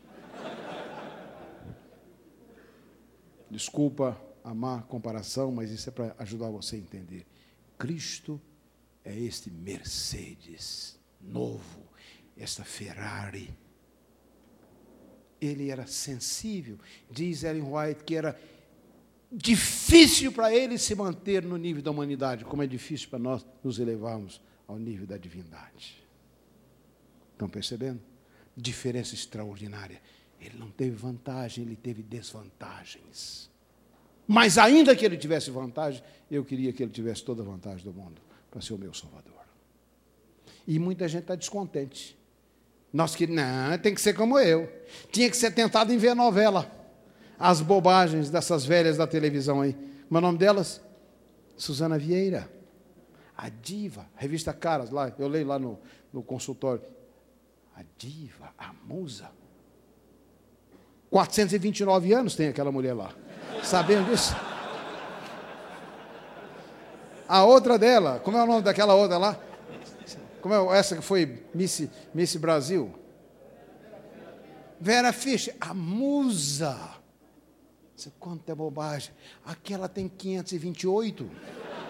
E eu me pergunto às vezes, será que essa gente não tem espelho em casa? E essa gente vive dominando a cabeça de milhões de, de pessoas nesse Brasil aqui. Estão percebendo? Estão percebendo, irmãos? E nós, e nós salvo, salvado. Nunca vai, nunca mais. Vocês vão falar depois. Vão falar depois, já já. Sim, querido. É, é salvado. Massa. É isso mesmo, é aquela botox. Jesus foi tentado numa área em que você e eu nunca seremos tentados tentado a usar a sua divindade. Ellen White disse: tentado a usar a sua divindade em seu favor próprio, seu benefício próprio. Muito bem. Eu estou tentando chegar lá, as tentações de Cristo, é, tentado como nós, nos escritos de Ellen White. Muito bem. O que que Ellen White diz a respeito? Em Ellen White você encontra Dois grupos de textos. Com isso aqui eu vou terminar, viu, irmãos? Há muita coisa para se falar ainda, mas acabou o tempo. Eu quero falar de Mateus 5, verso 48, pelo menos isso aí, e daquele texto, quando a igreja perfeitamente reproduzir o caráter de Cristo, disse eu quero falar. Quando Cristo assumiu a natureza humana, tomou em Ellen White, eu coloquei uma sessão nessa revista ali, onde a gente enfrenta assim, enfrentar quer dizer de frente, assim, olhando para o olho. Porque esse pessoal, quando eles, quando eles se deparam com aquilo que eles não podem explicar, sabe o que eles dizem? É, mas isso aqui não está no original. Conversa mole. Foi mal traduzido. Ou então disse, não, fizeram uma tradução para dar a entender. Existe uma carta a Baker.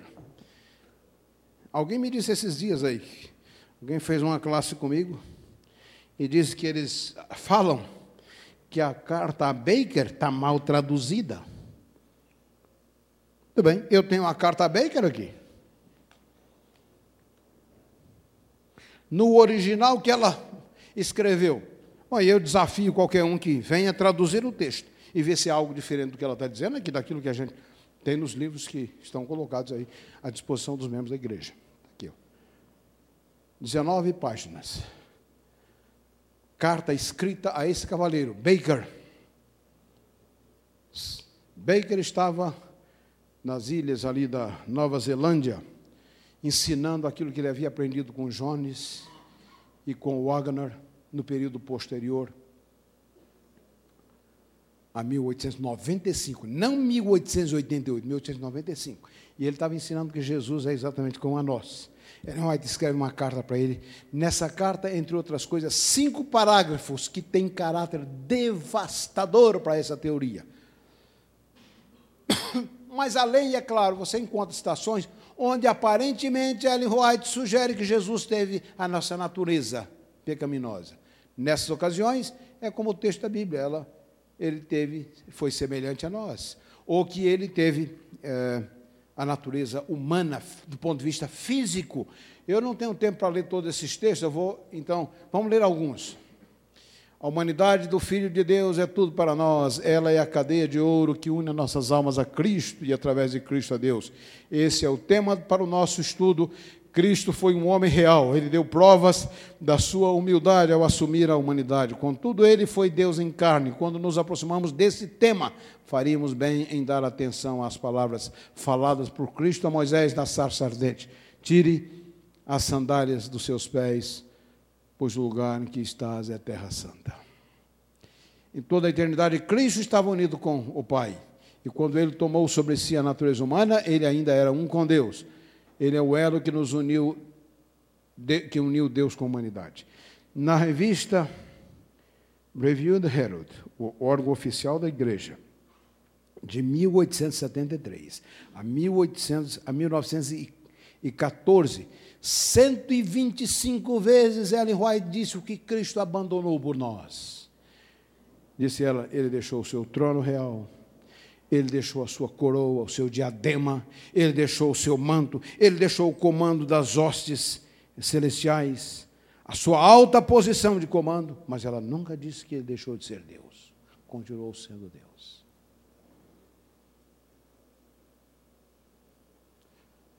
Foi para que pudesse realizar o seu propósito de amor pela raça caída que ele tomou, tornou-se osso do nosso osso e carne da nossa carne, divindade e humanidade foram misteriosamente combinados, Deus e o homem tornaram-se um. Tomando sobre si a natureza do homem em sua condição caída. Claro, Jesus não veio como Adão no Éden do ponto de vista físico. A natureza, a natureza humana, a humanidade do ponto de vista. Está nessa revista ali. Não deixa de ler aquela sessão lá, em aparente contradição, onde eu coloco em contradição todas as vezes em que Poderia ser utilizado. Se você isola do contexto essa frase aí, ó, tá vendo aí? Ele tomou a nossa natureza caída. Ela não está falando disso. Ela está dizendo de daquelas coisas nas quais ele foi igual a nós. Como eu sei, pela analogia do que ela escreveu, Cristo foi sujeito pelas fraquezas e enfermidades que envolvem o homem. Cristo, aquele que não conheceu a menor mancha ou do pecado ou impureza tomou a nossa natureza na sua condição deteriorada. Aquele que não conheceu a menor mancha. Jesus aceitou a humanidade quando a raça tinha sido enfraquecida por quatro mil anos, do ponto de vista físico, quando ele veio? Quatro mil anos depois da história do pecado. Ele devia tomar a sua posição como cabeça da humanidade, assumindo a natureza, mas não a pecaminosidade humana. A natureza, lembra do texto anterior? Disse que ele tomou a natureza. Aqui ela explica a natureza, mas não a pecaminosidade. Identificando-se a si mesmo com as nossas necessidades, nossas fraquezas, nossos sentimentos. Ele foi um poderoso intercessor, não possuindo as paixões da nossa natureza caída. Não possuindo as paixões da nossa natureza caída. O texto poderia ser mais claro? Duvido. Não possuindo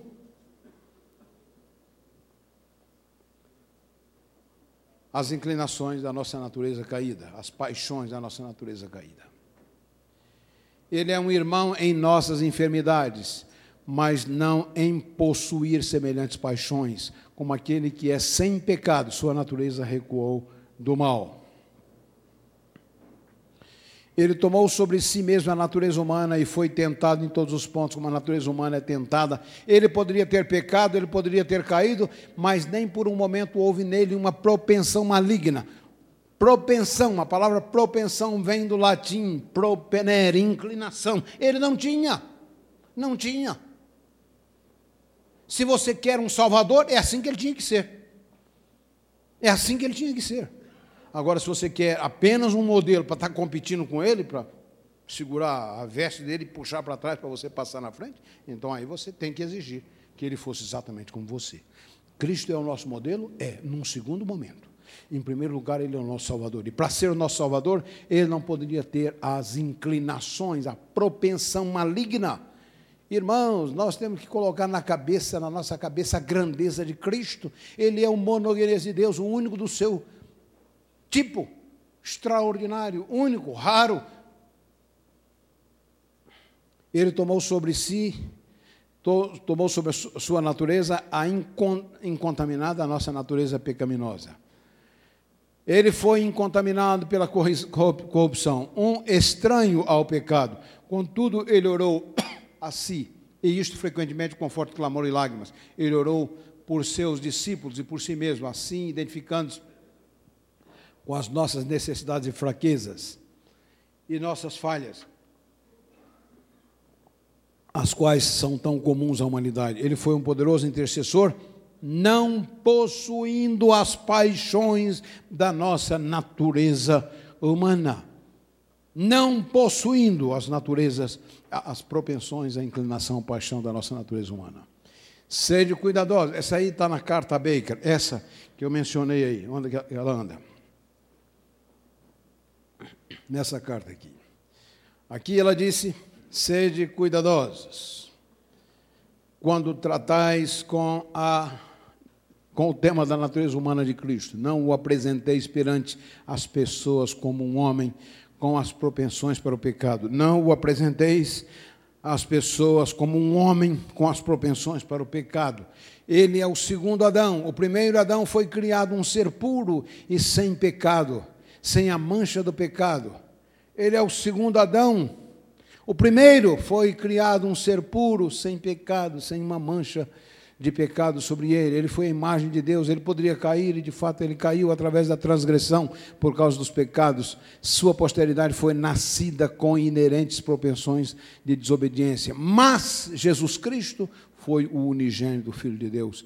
Ele tomou sobre si mesmo a natureza humana e foi tentado em todos os pontos que a natureza humana é tentado. Ele poderia ter pecado, ele poderia ter caído, mas nem por um momento houve nele uma propensão maligna. Ele foi assaltado com todas as tentações no deserto, como Adão foi assaltado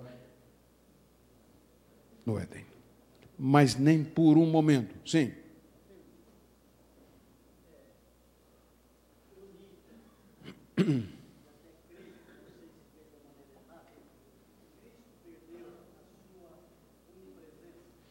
Irmão, isso é um outro tópico. Isso é um outro tópico, não tem, não tem que ver com isso aqui. Posso conversar com você pessoalmente. Pode Deus perder qualquer coisa? Pode Ele voluntariamente abrir mão? Pode. Então, eh, vamos dizer o quê? A gente não. Você poderia aceitar isso aí? Se tornou um representante nosso. Alguns interpretam assim. É. Mas a gente pode conversar pessoalmente. Meu tópico aqui é outro. Evite toda questão em relação à humanidade de Cristo, que é, a qual é passível de má compreensão. A verdade encontra-se pela vereda da presunção. Em tratando com a humanidade de Cristo, vós necessitais guardar cuidadosamente cada afirmação, e a menos que vossas palavras sejam tomadas como significando mais do que elas implicam, e assim percais ou anuvieis as claras percepções da sua humanidade, como combinada com a sua divindade. Seu nascimento foi um milagre de Deus, nunca de nenhuma forma deixeis a mais leve impressão sobre as mentes humanas de que a mancha ou a inclinação para a corrupção permaneceu em Cristo, ou que ele de algum modo possa ter cedido à corrupção. Aqui nós temos duas ideias combinadas. Ele não teve a mancha ou de que ele tenha cedido às manchas do pecado. Então, ele não teve nem os atos do pecado e nem a natureza pecaminosa. Ele foi tentado em todos os pontos, como o homem é tentado, contudo, ele é chamado santo. Este é o mistério que tem sido deixado inexplicado para os mortais, que Cristo pode ser tentado em todos os pontos, pode ser tentado em todos os pontos como nós somos e contudo ser sem pecado. A encarnação de Cristo tem e sido e será para sempre um mistério. Aquilo que é revelado é para nós e nossos filhos, mas, cada ser, mas que cada ser humano seja advertido acerca de tornar Cristo completamente humano, tal como um de nós. Isto não pode ser, que cada um seja advertido a não tornar Cristo como um qualquer de nós, porque isso não pode ser.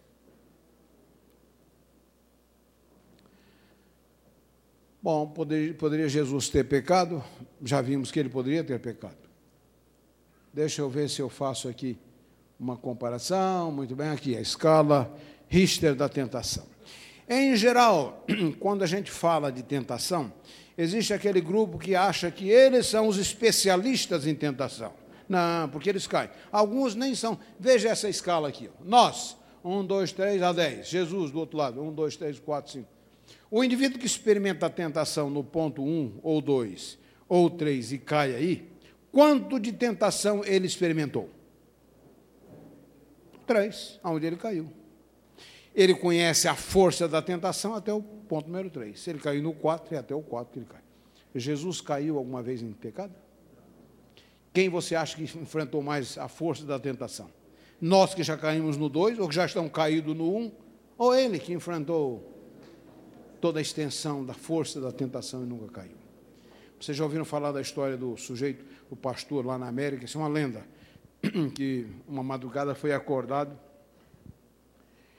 e ele foi ajudar, havia havido um, um temporal muito forte, um tipo de uma, uma um alagamento e ele foi lá vestido, tirando gente daqui, colocando outro na maca, outro estava se afundando. Se envolveu tanto com aquele negócio que o homem ficou tão impressionado que a partir desse dia tudo que ele falava, tudo que ele pregava tinha que ver com contar a história do lá da, da enchente.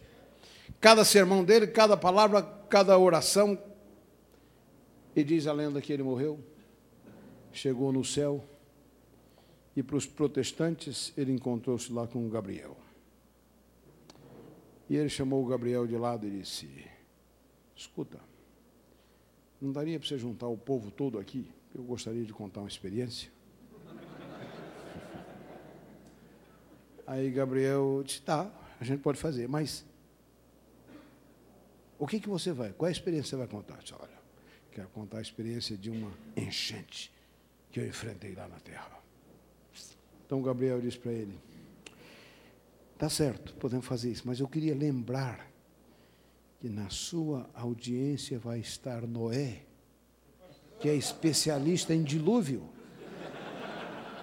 E o homem mudou de ideia, já não quis mais contar nada.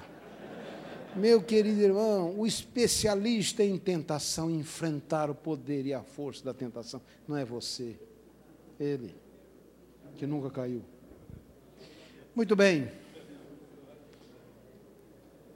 Ellen White afirma: Cristo foi tentado por Satanás centenas de vezes, de maneira mais severa que Adão, e sob circunstâncias muito piores, em todas as formas. Enquanto ele esteve livre da mancha do pecado, as refinadas sensibilidades da sua santa natureza recuou, recuou o seu contato com o mal foi indizivelmente doloroso para ele.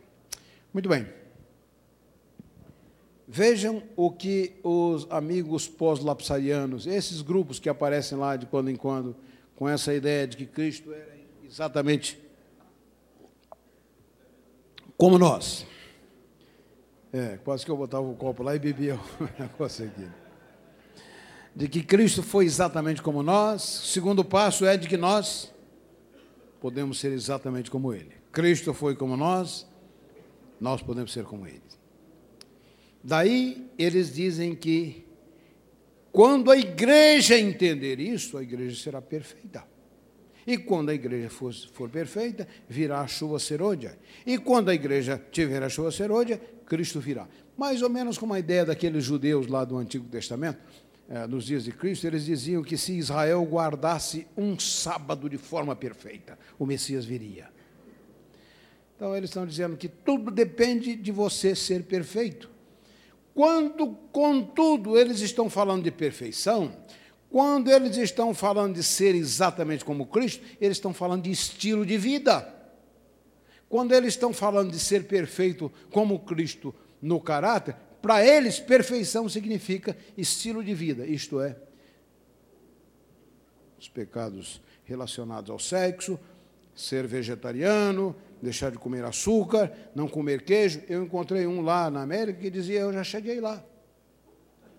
Tudo que eu estou praticando de errado é que andando comendo um pedacinho de chocolate de quando em quando. Alguém me diz de um outro, numa igreja, que diz: Tem dois anos que eu não peco. A ideia deles é superficial do pecado. Quando você pergunta o que é pecado, sabe qual é a resposta que vem? Imediata. Pecado é transgressão da lei. Primeiro João, Está certo? Está certo. Mas isso é tudo que a Bíblia diz sobre pecado? Não. Tiago 4,17. Alguém lê para mim aí. Pecado é algo muito mais complexo do que deixar de comer carne, comer chocolate, tomar Coca-Cola. Muito mais, mesmo do que os pecados do sexo. Eu ontem falei da pornografia, que o chamado divino é a santidade. Nossa motivação é outra. Não é que eu estou competindo com ele, não. É porque a salvação que ele me concedeu me chama, me convoca, me desafia a viver de forma pura. O que, que diz aí, querido? 4,17. Tiago 4,17. Portanto, aquele que sabe que deve fazer o bem e não o faz, nisso está pecando. O que, é pecado aqui? Isso é uma outra definição. O que, é pecado aqui? O problema da primeira definição, pecado é transgressão da lei, é que nós podemos entender o pecado apenas em termos de atos. Bom, a essência da lei é amor. Não é assim que Jesus disse? Amar a Deus e amar o próximo? Os judeus é que externalizaram a lei. Nós vamos falar isso daqui a pouquinho. Cadê o meu chefe ali? Quantos? Uns 15, 15 minutos. Muito bem. Você é um chefe gracioso, né? Muito bem, irmãos. Estão percebendo? Pecado não é apenas aquilo que eu faço quando faço mal. Pecado é também quando eu deixo de fazer. Vocês estão percebendo que agora o negócio é muito mais complexo? Quem é que pode chegar no final do dia e dizer, bem, hoje eu não cometi nenhum daqueles pecados cabeludos então eu sou perfeito por isso? Bom, e essa definição aqui? Que quando eu não faço o bem que eu conheço, eu cometi pecado. Então você pode levantar sua cabeça. Quando você pode levantar sua cabeça? Eu fiz tudo, fiz tudo, tudo que eu sabia. Dividi os meus bens com, os, com o próximo, ajudei, fiz isso, fiz aquilo. Quem é que pode dizer isso? Imagina a rainha da Inglaterra com seus 8 bilhões, sua fortuna de 8 bilhões de dólares. Uma mulherzinha de vida moral inatacável. A gente não vê essa mulher metida em fofoca, metida em imoralidade, mas imagine essa mulher se aproximando de Cristo e dizendo: Bom mestre, que devo fazer para herdar a vida eterna?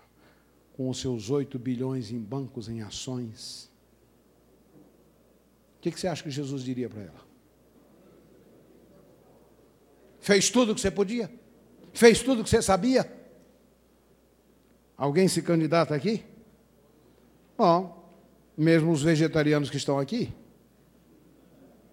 Você já fez tudo o que você sabe? Estão percebendo que é muito mais sério? Estão percebendo que é só pela graça?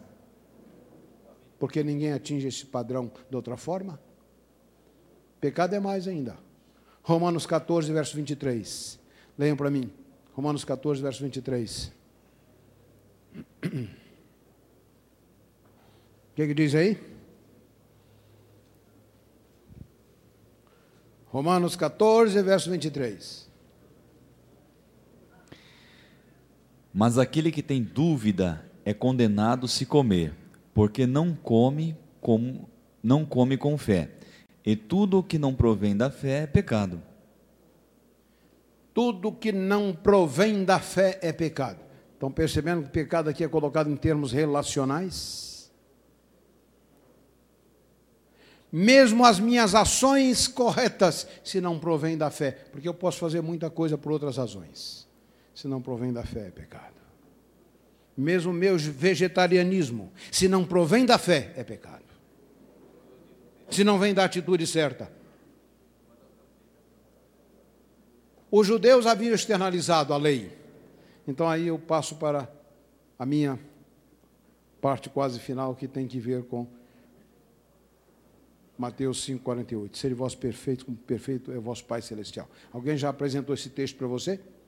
Como a prova de que Deus exige que você seja por perfeição aqui, eles estão dizendo impecabilidade, impecaminosidade, isso é, você tem que chegar a um ponto de absoluta perfeição. Em primeiro lugar, você tem que entender que no Antigo Testamento, a palavra para perfeição é a palavra, duas palavras, tamim e shalom.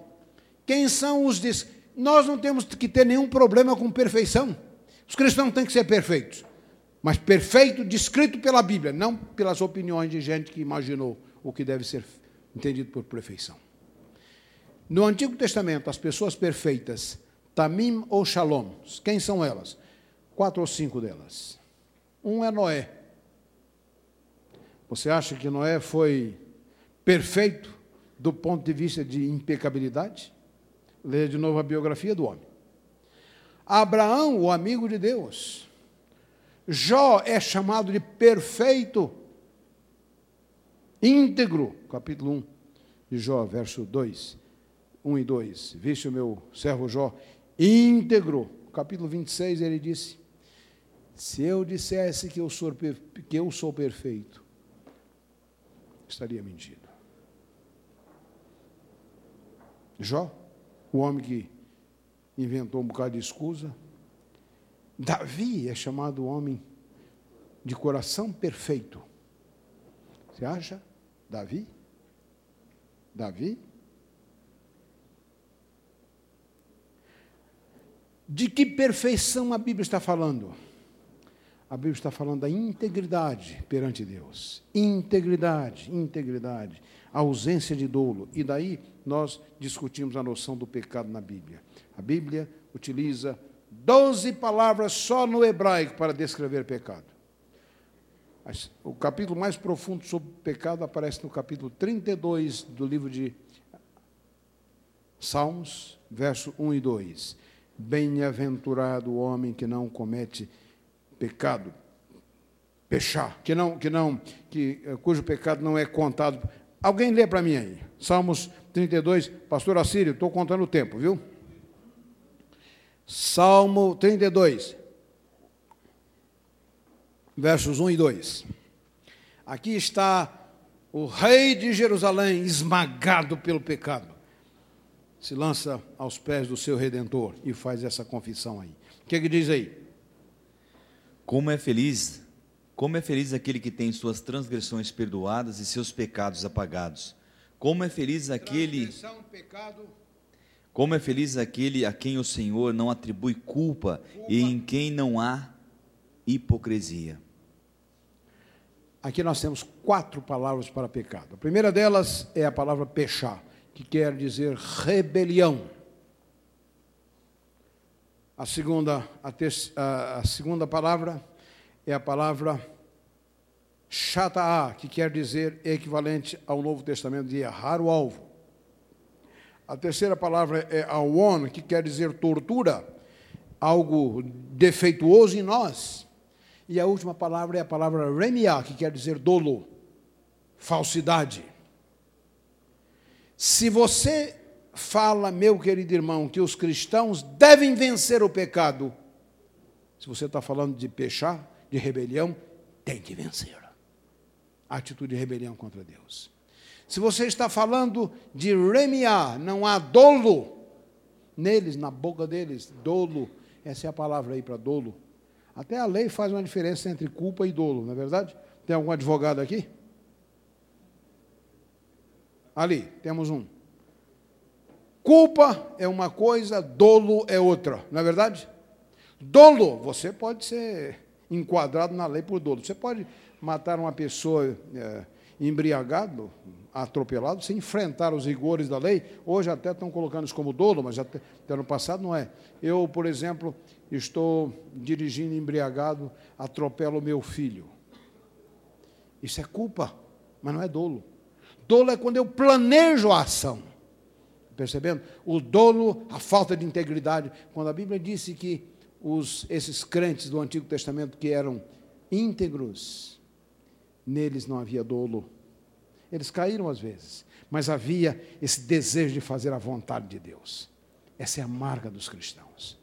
Agora, se você está falando de errar o alvo, remiar ou amartia no grego, se você está falando de aon, que significa essa tortura, esse defeito básico com o qual nós nascemos, eu tenho um garotinho com a síndrome de Down. Fizemos o cariótipo dele. Sabe o que isso quer dizer? Que ele tem a trissomia 21 em cada, cada célula do corpinho dele afetada. Vocês acham que seria cruel eu chegar para ele e dizer: Michael, pensa direito, Michael. Age direito. Ele teria condição de fazer isso? ele tem um problema genético. você tem um problema genético. Você tem uma trissomia que afetou cada célula do seu corpo. Se você está falando de rebelião, eu sei que a ilustração ela tem os seus pontos vulneráveis. Mas o que eu quero dizer é que se você está falando de pecado como rebelião, irmão, você tem que vencer. Se você quer entrar nas ruas de ouro da cidade. Se você está falando de dolo, você tem que vencer o dolo. 144 mil venceram isso aí. São descritivos. Cristãos serão vencidos. Isso aí. Mas se você está falando dessa tortura, dessa, dessa coisa enrolada que nós temos dentro de nós, que a gente não pode pensar direito, agir, agir direito, sentir direito, isso aí vai esperar até a glorificação. E quando a porta da graça se fechar, meu querido irmão, a glorificação não terá chegado ainda. A glorificação virá depois. Embora você deva lembrar, você deve lembrar que embora todo pecado seja imperfeição, nem toda imperfeição é pecado. Está entendendo? Todo pecado é imperfeição, mas nem toda imperfeição é pecado. Então aí eu tomo o verso lá de 5,48 de Mateus: Sede vós perfeitos, como perfeito é o vosso Pai Celestial. Leia todo o contexto. Eu vou falar aqui voando. Algumas pessoas me perguntam às vezes: por que você fala depressa? Eu digo: porque eu não tenho tempo. Tenho tempo. 5,48 de Mateus, começando com o verso 21, 22. Jesus está repreendendo aqueles que havia, os religiosos dos seus dias que haviam externalizado a religião, a ponto de julgar que eles eram perfeitos simplesmente porque não cometiam determinados atos. Lavavam a mão tantas vezes, não tocavam um no outro, eles eram perfeitos por causa disso aí. Jesus está dizendo que você pode errar de outras formas. Jesus disse, ouvisse, são as famosas antíteses de Cristo. O que foi dito aos antigos, não adulterarás, eu porém vos digo que se você olhar para uma mulher com coração impuro já no seu coração. Estão percebendo? É muito mais sério. Jesus disse: Ouviste o que foi dito aos antigos: Não matarás, eu, porém, vos digo que se alguém odiar o seu irmão, já no seu coração. Existem outras formas de você matar além de puxar uma peixeira ou uma garrucha. Jesus estava combatendo essa ideia de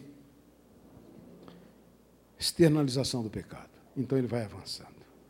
No verso 47, ele disse, bom, se você, verso 46 e 47, se vocês amarem, a palavra teleios no grego quer dizer, essa palavra perfeito quer dizer maturidade. Muitas vezes esse texto, a palavra aparece em oposição às crianças. Não, não ser de crianças, ser de adultos. E a palavra, a palavra adulto aí é a palavra teleios. Ela aparece em Mateus duas vezes. Aí no capítulo 5, 48, e no capítulo 19, quando Jesus diz: Se queres ser perfeito, para o moço rico, guarda os mandamentos. Ninguém, ninguém iria pensar que se o camarada, ah, se quer ser perfeito, vai, vende o que tem, dá aos pobres. Ninguém iria pensar que esse camarada seria impecaminoso se ele eh, vendesse os bens dele. Jesus está falando de maturidade. Você quer a, a, ser maturo, agir como gente grande?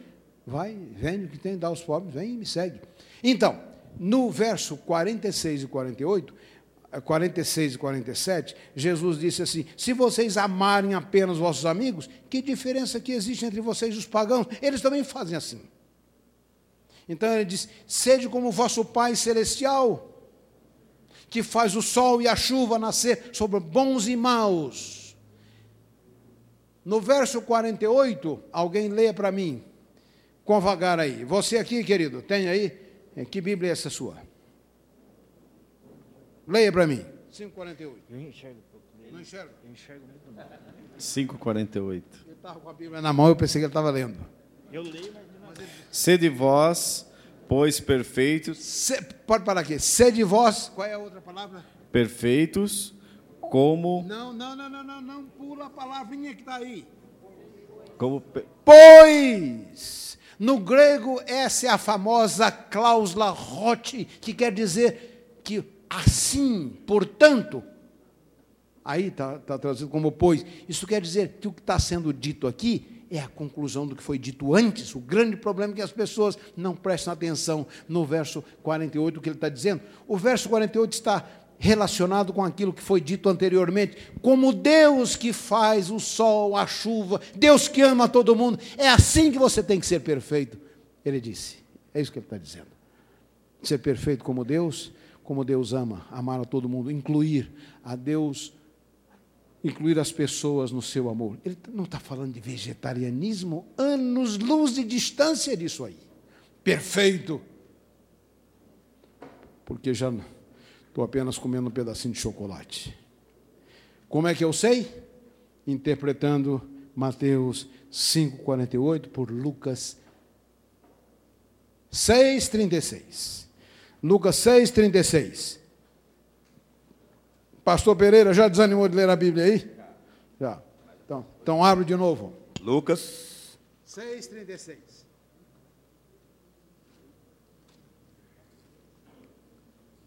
Tenha calma que eu vou encontrar.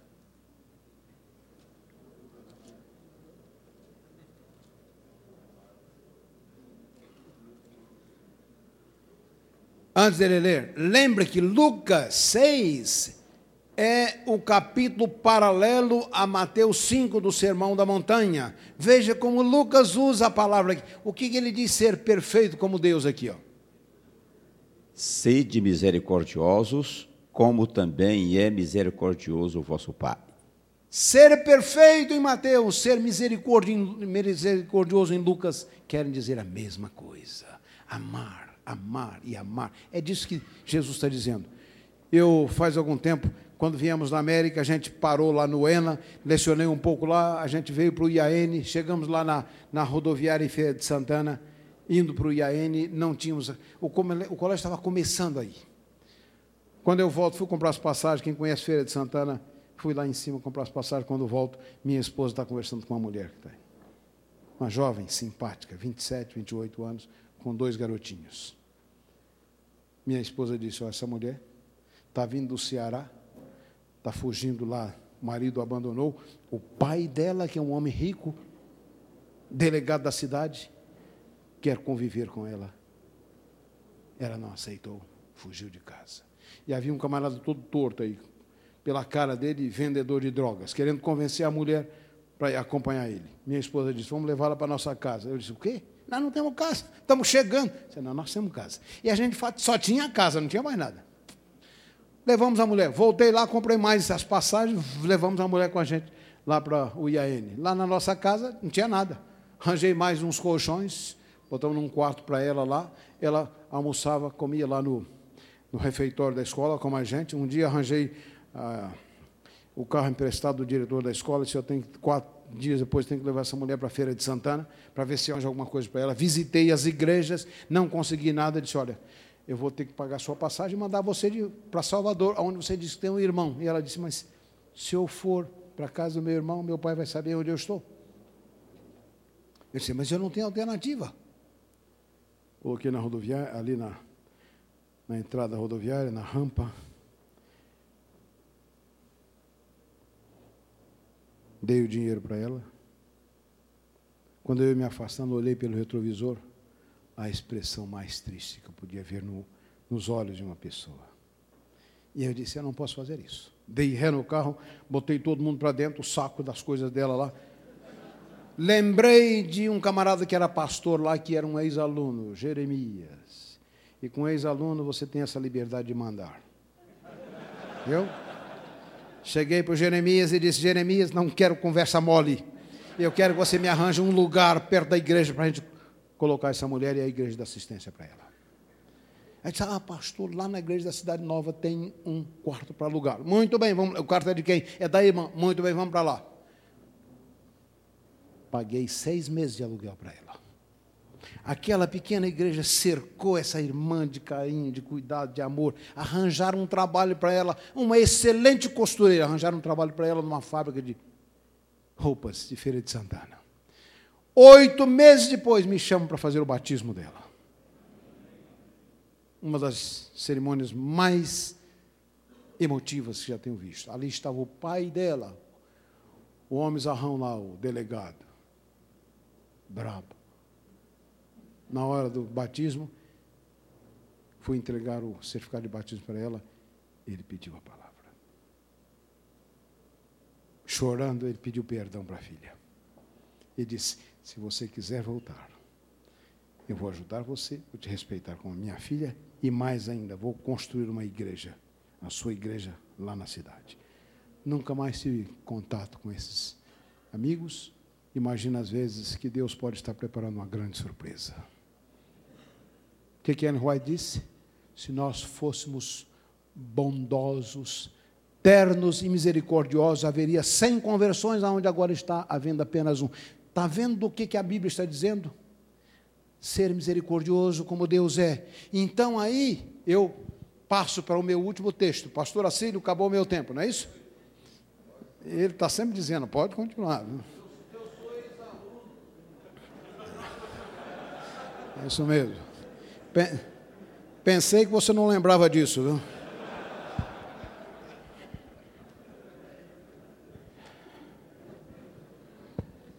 Parábolas de Jesus. Quando o caráter de Cristo se reproduzir perfeitamente no seu povo, ele virá para reclamá-los como seus. O que, é reproduzir perfeitamente? Essa é a frase-chave.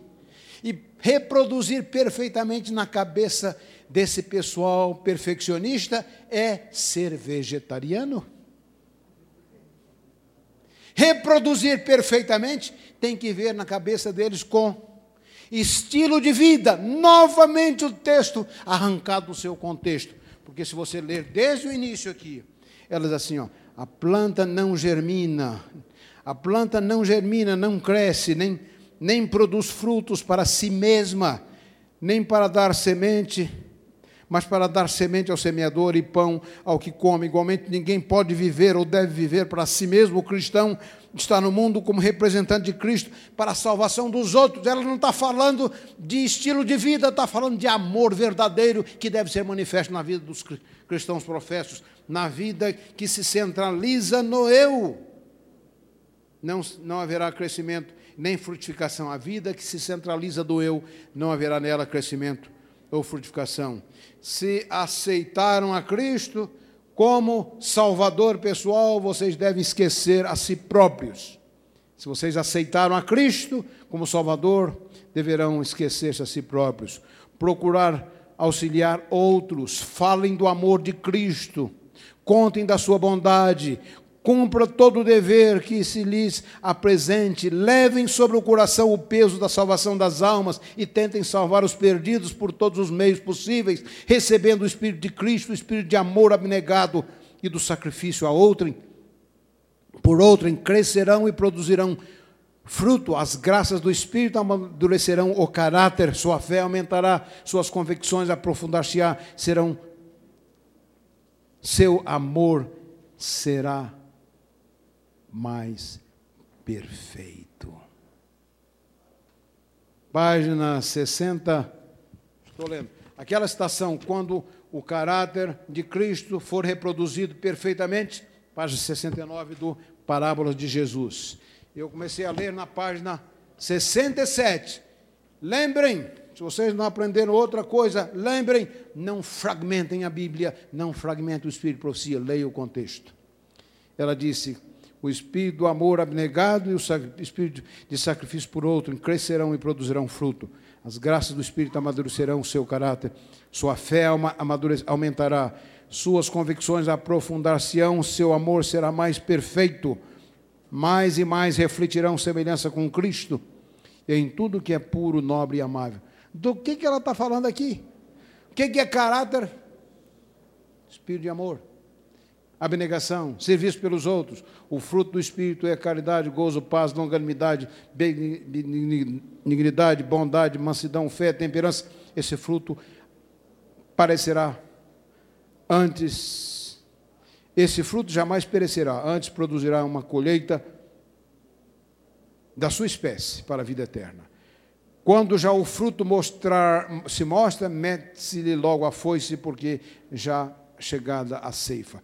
Cristo aguarda com tremendo desejo a manifestação de si mesmo na sua igreja, quando o caráter de Cristo se reproduzir perfeitamente. O que, é que o contexto todo está dizendo?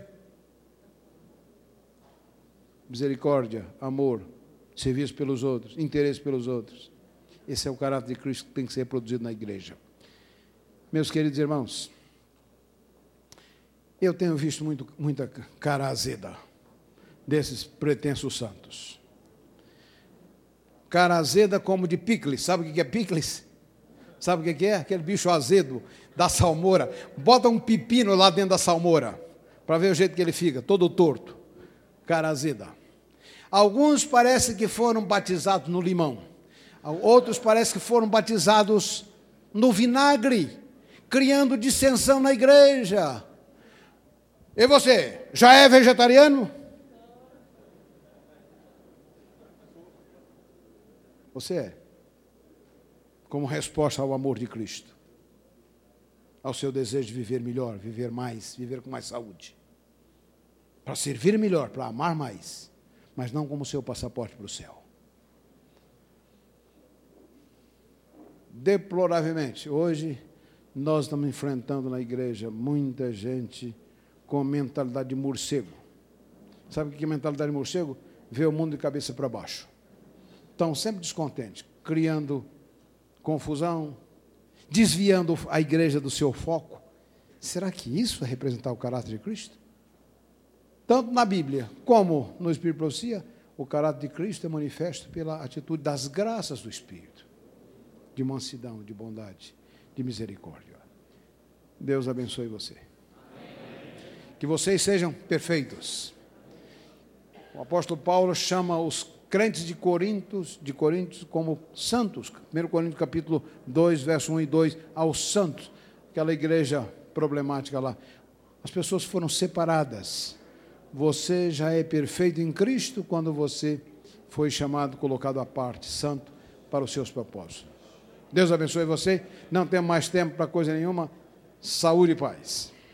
Querido Pai, nós mais uma vez curvamos a nossa cabeça nós te louvamos, porque tu és o Criador, o Redentor, o mantenedor de todas as coisas, aquele que encarnou-se para que nós tivéssemos o caminho da salvação aberto. Agora, Senhor, em resposta ao teu chamado, liberta-nos dos nossos esquemas, das nossas ideias pequenas a respeito de Cristo.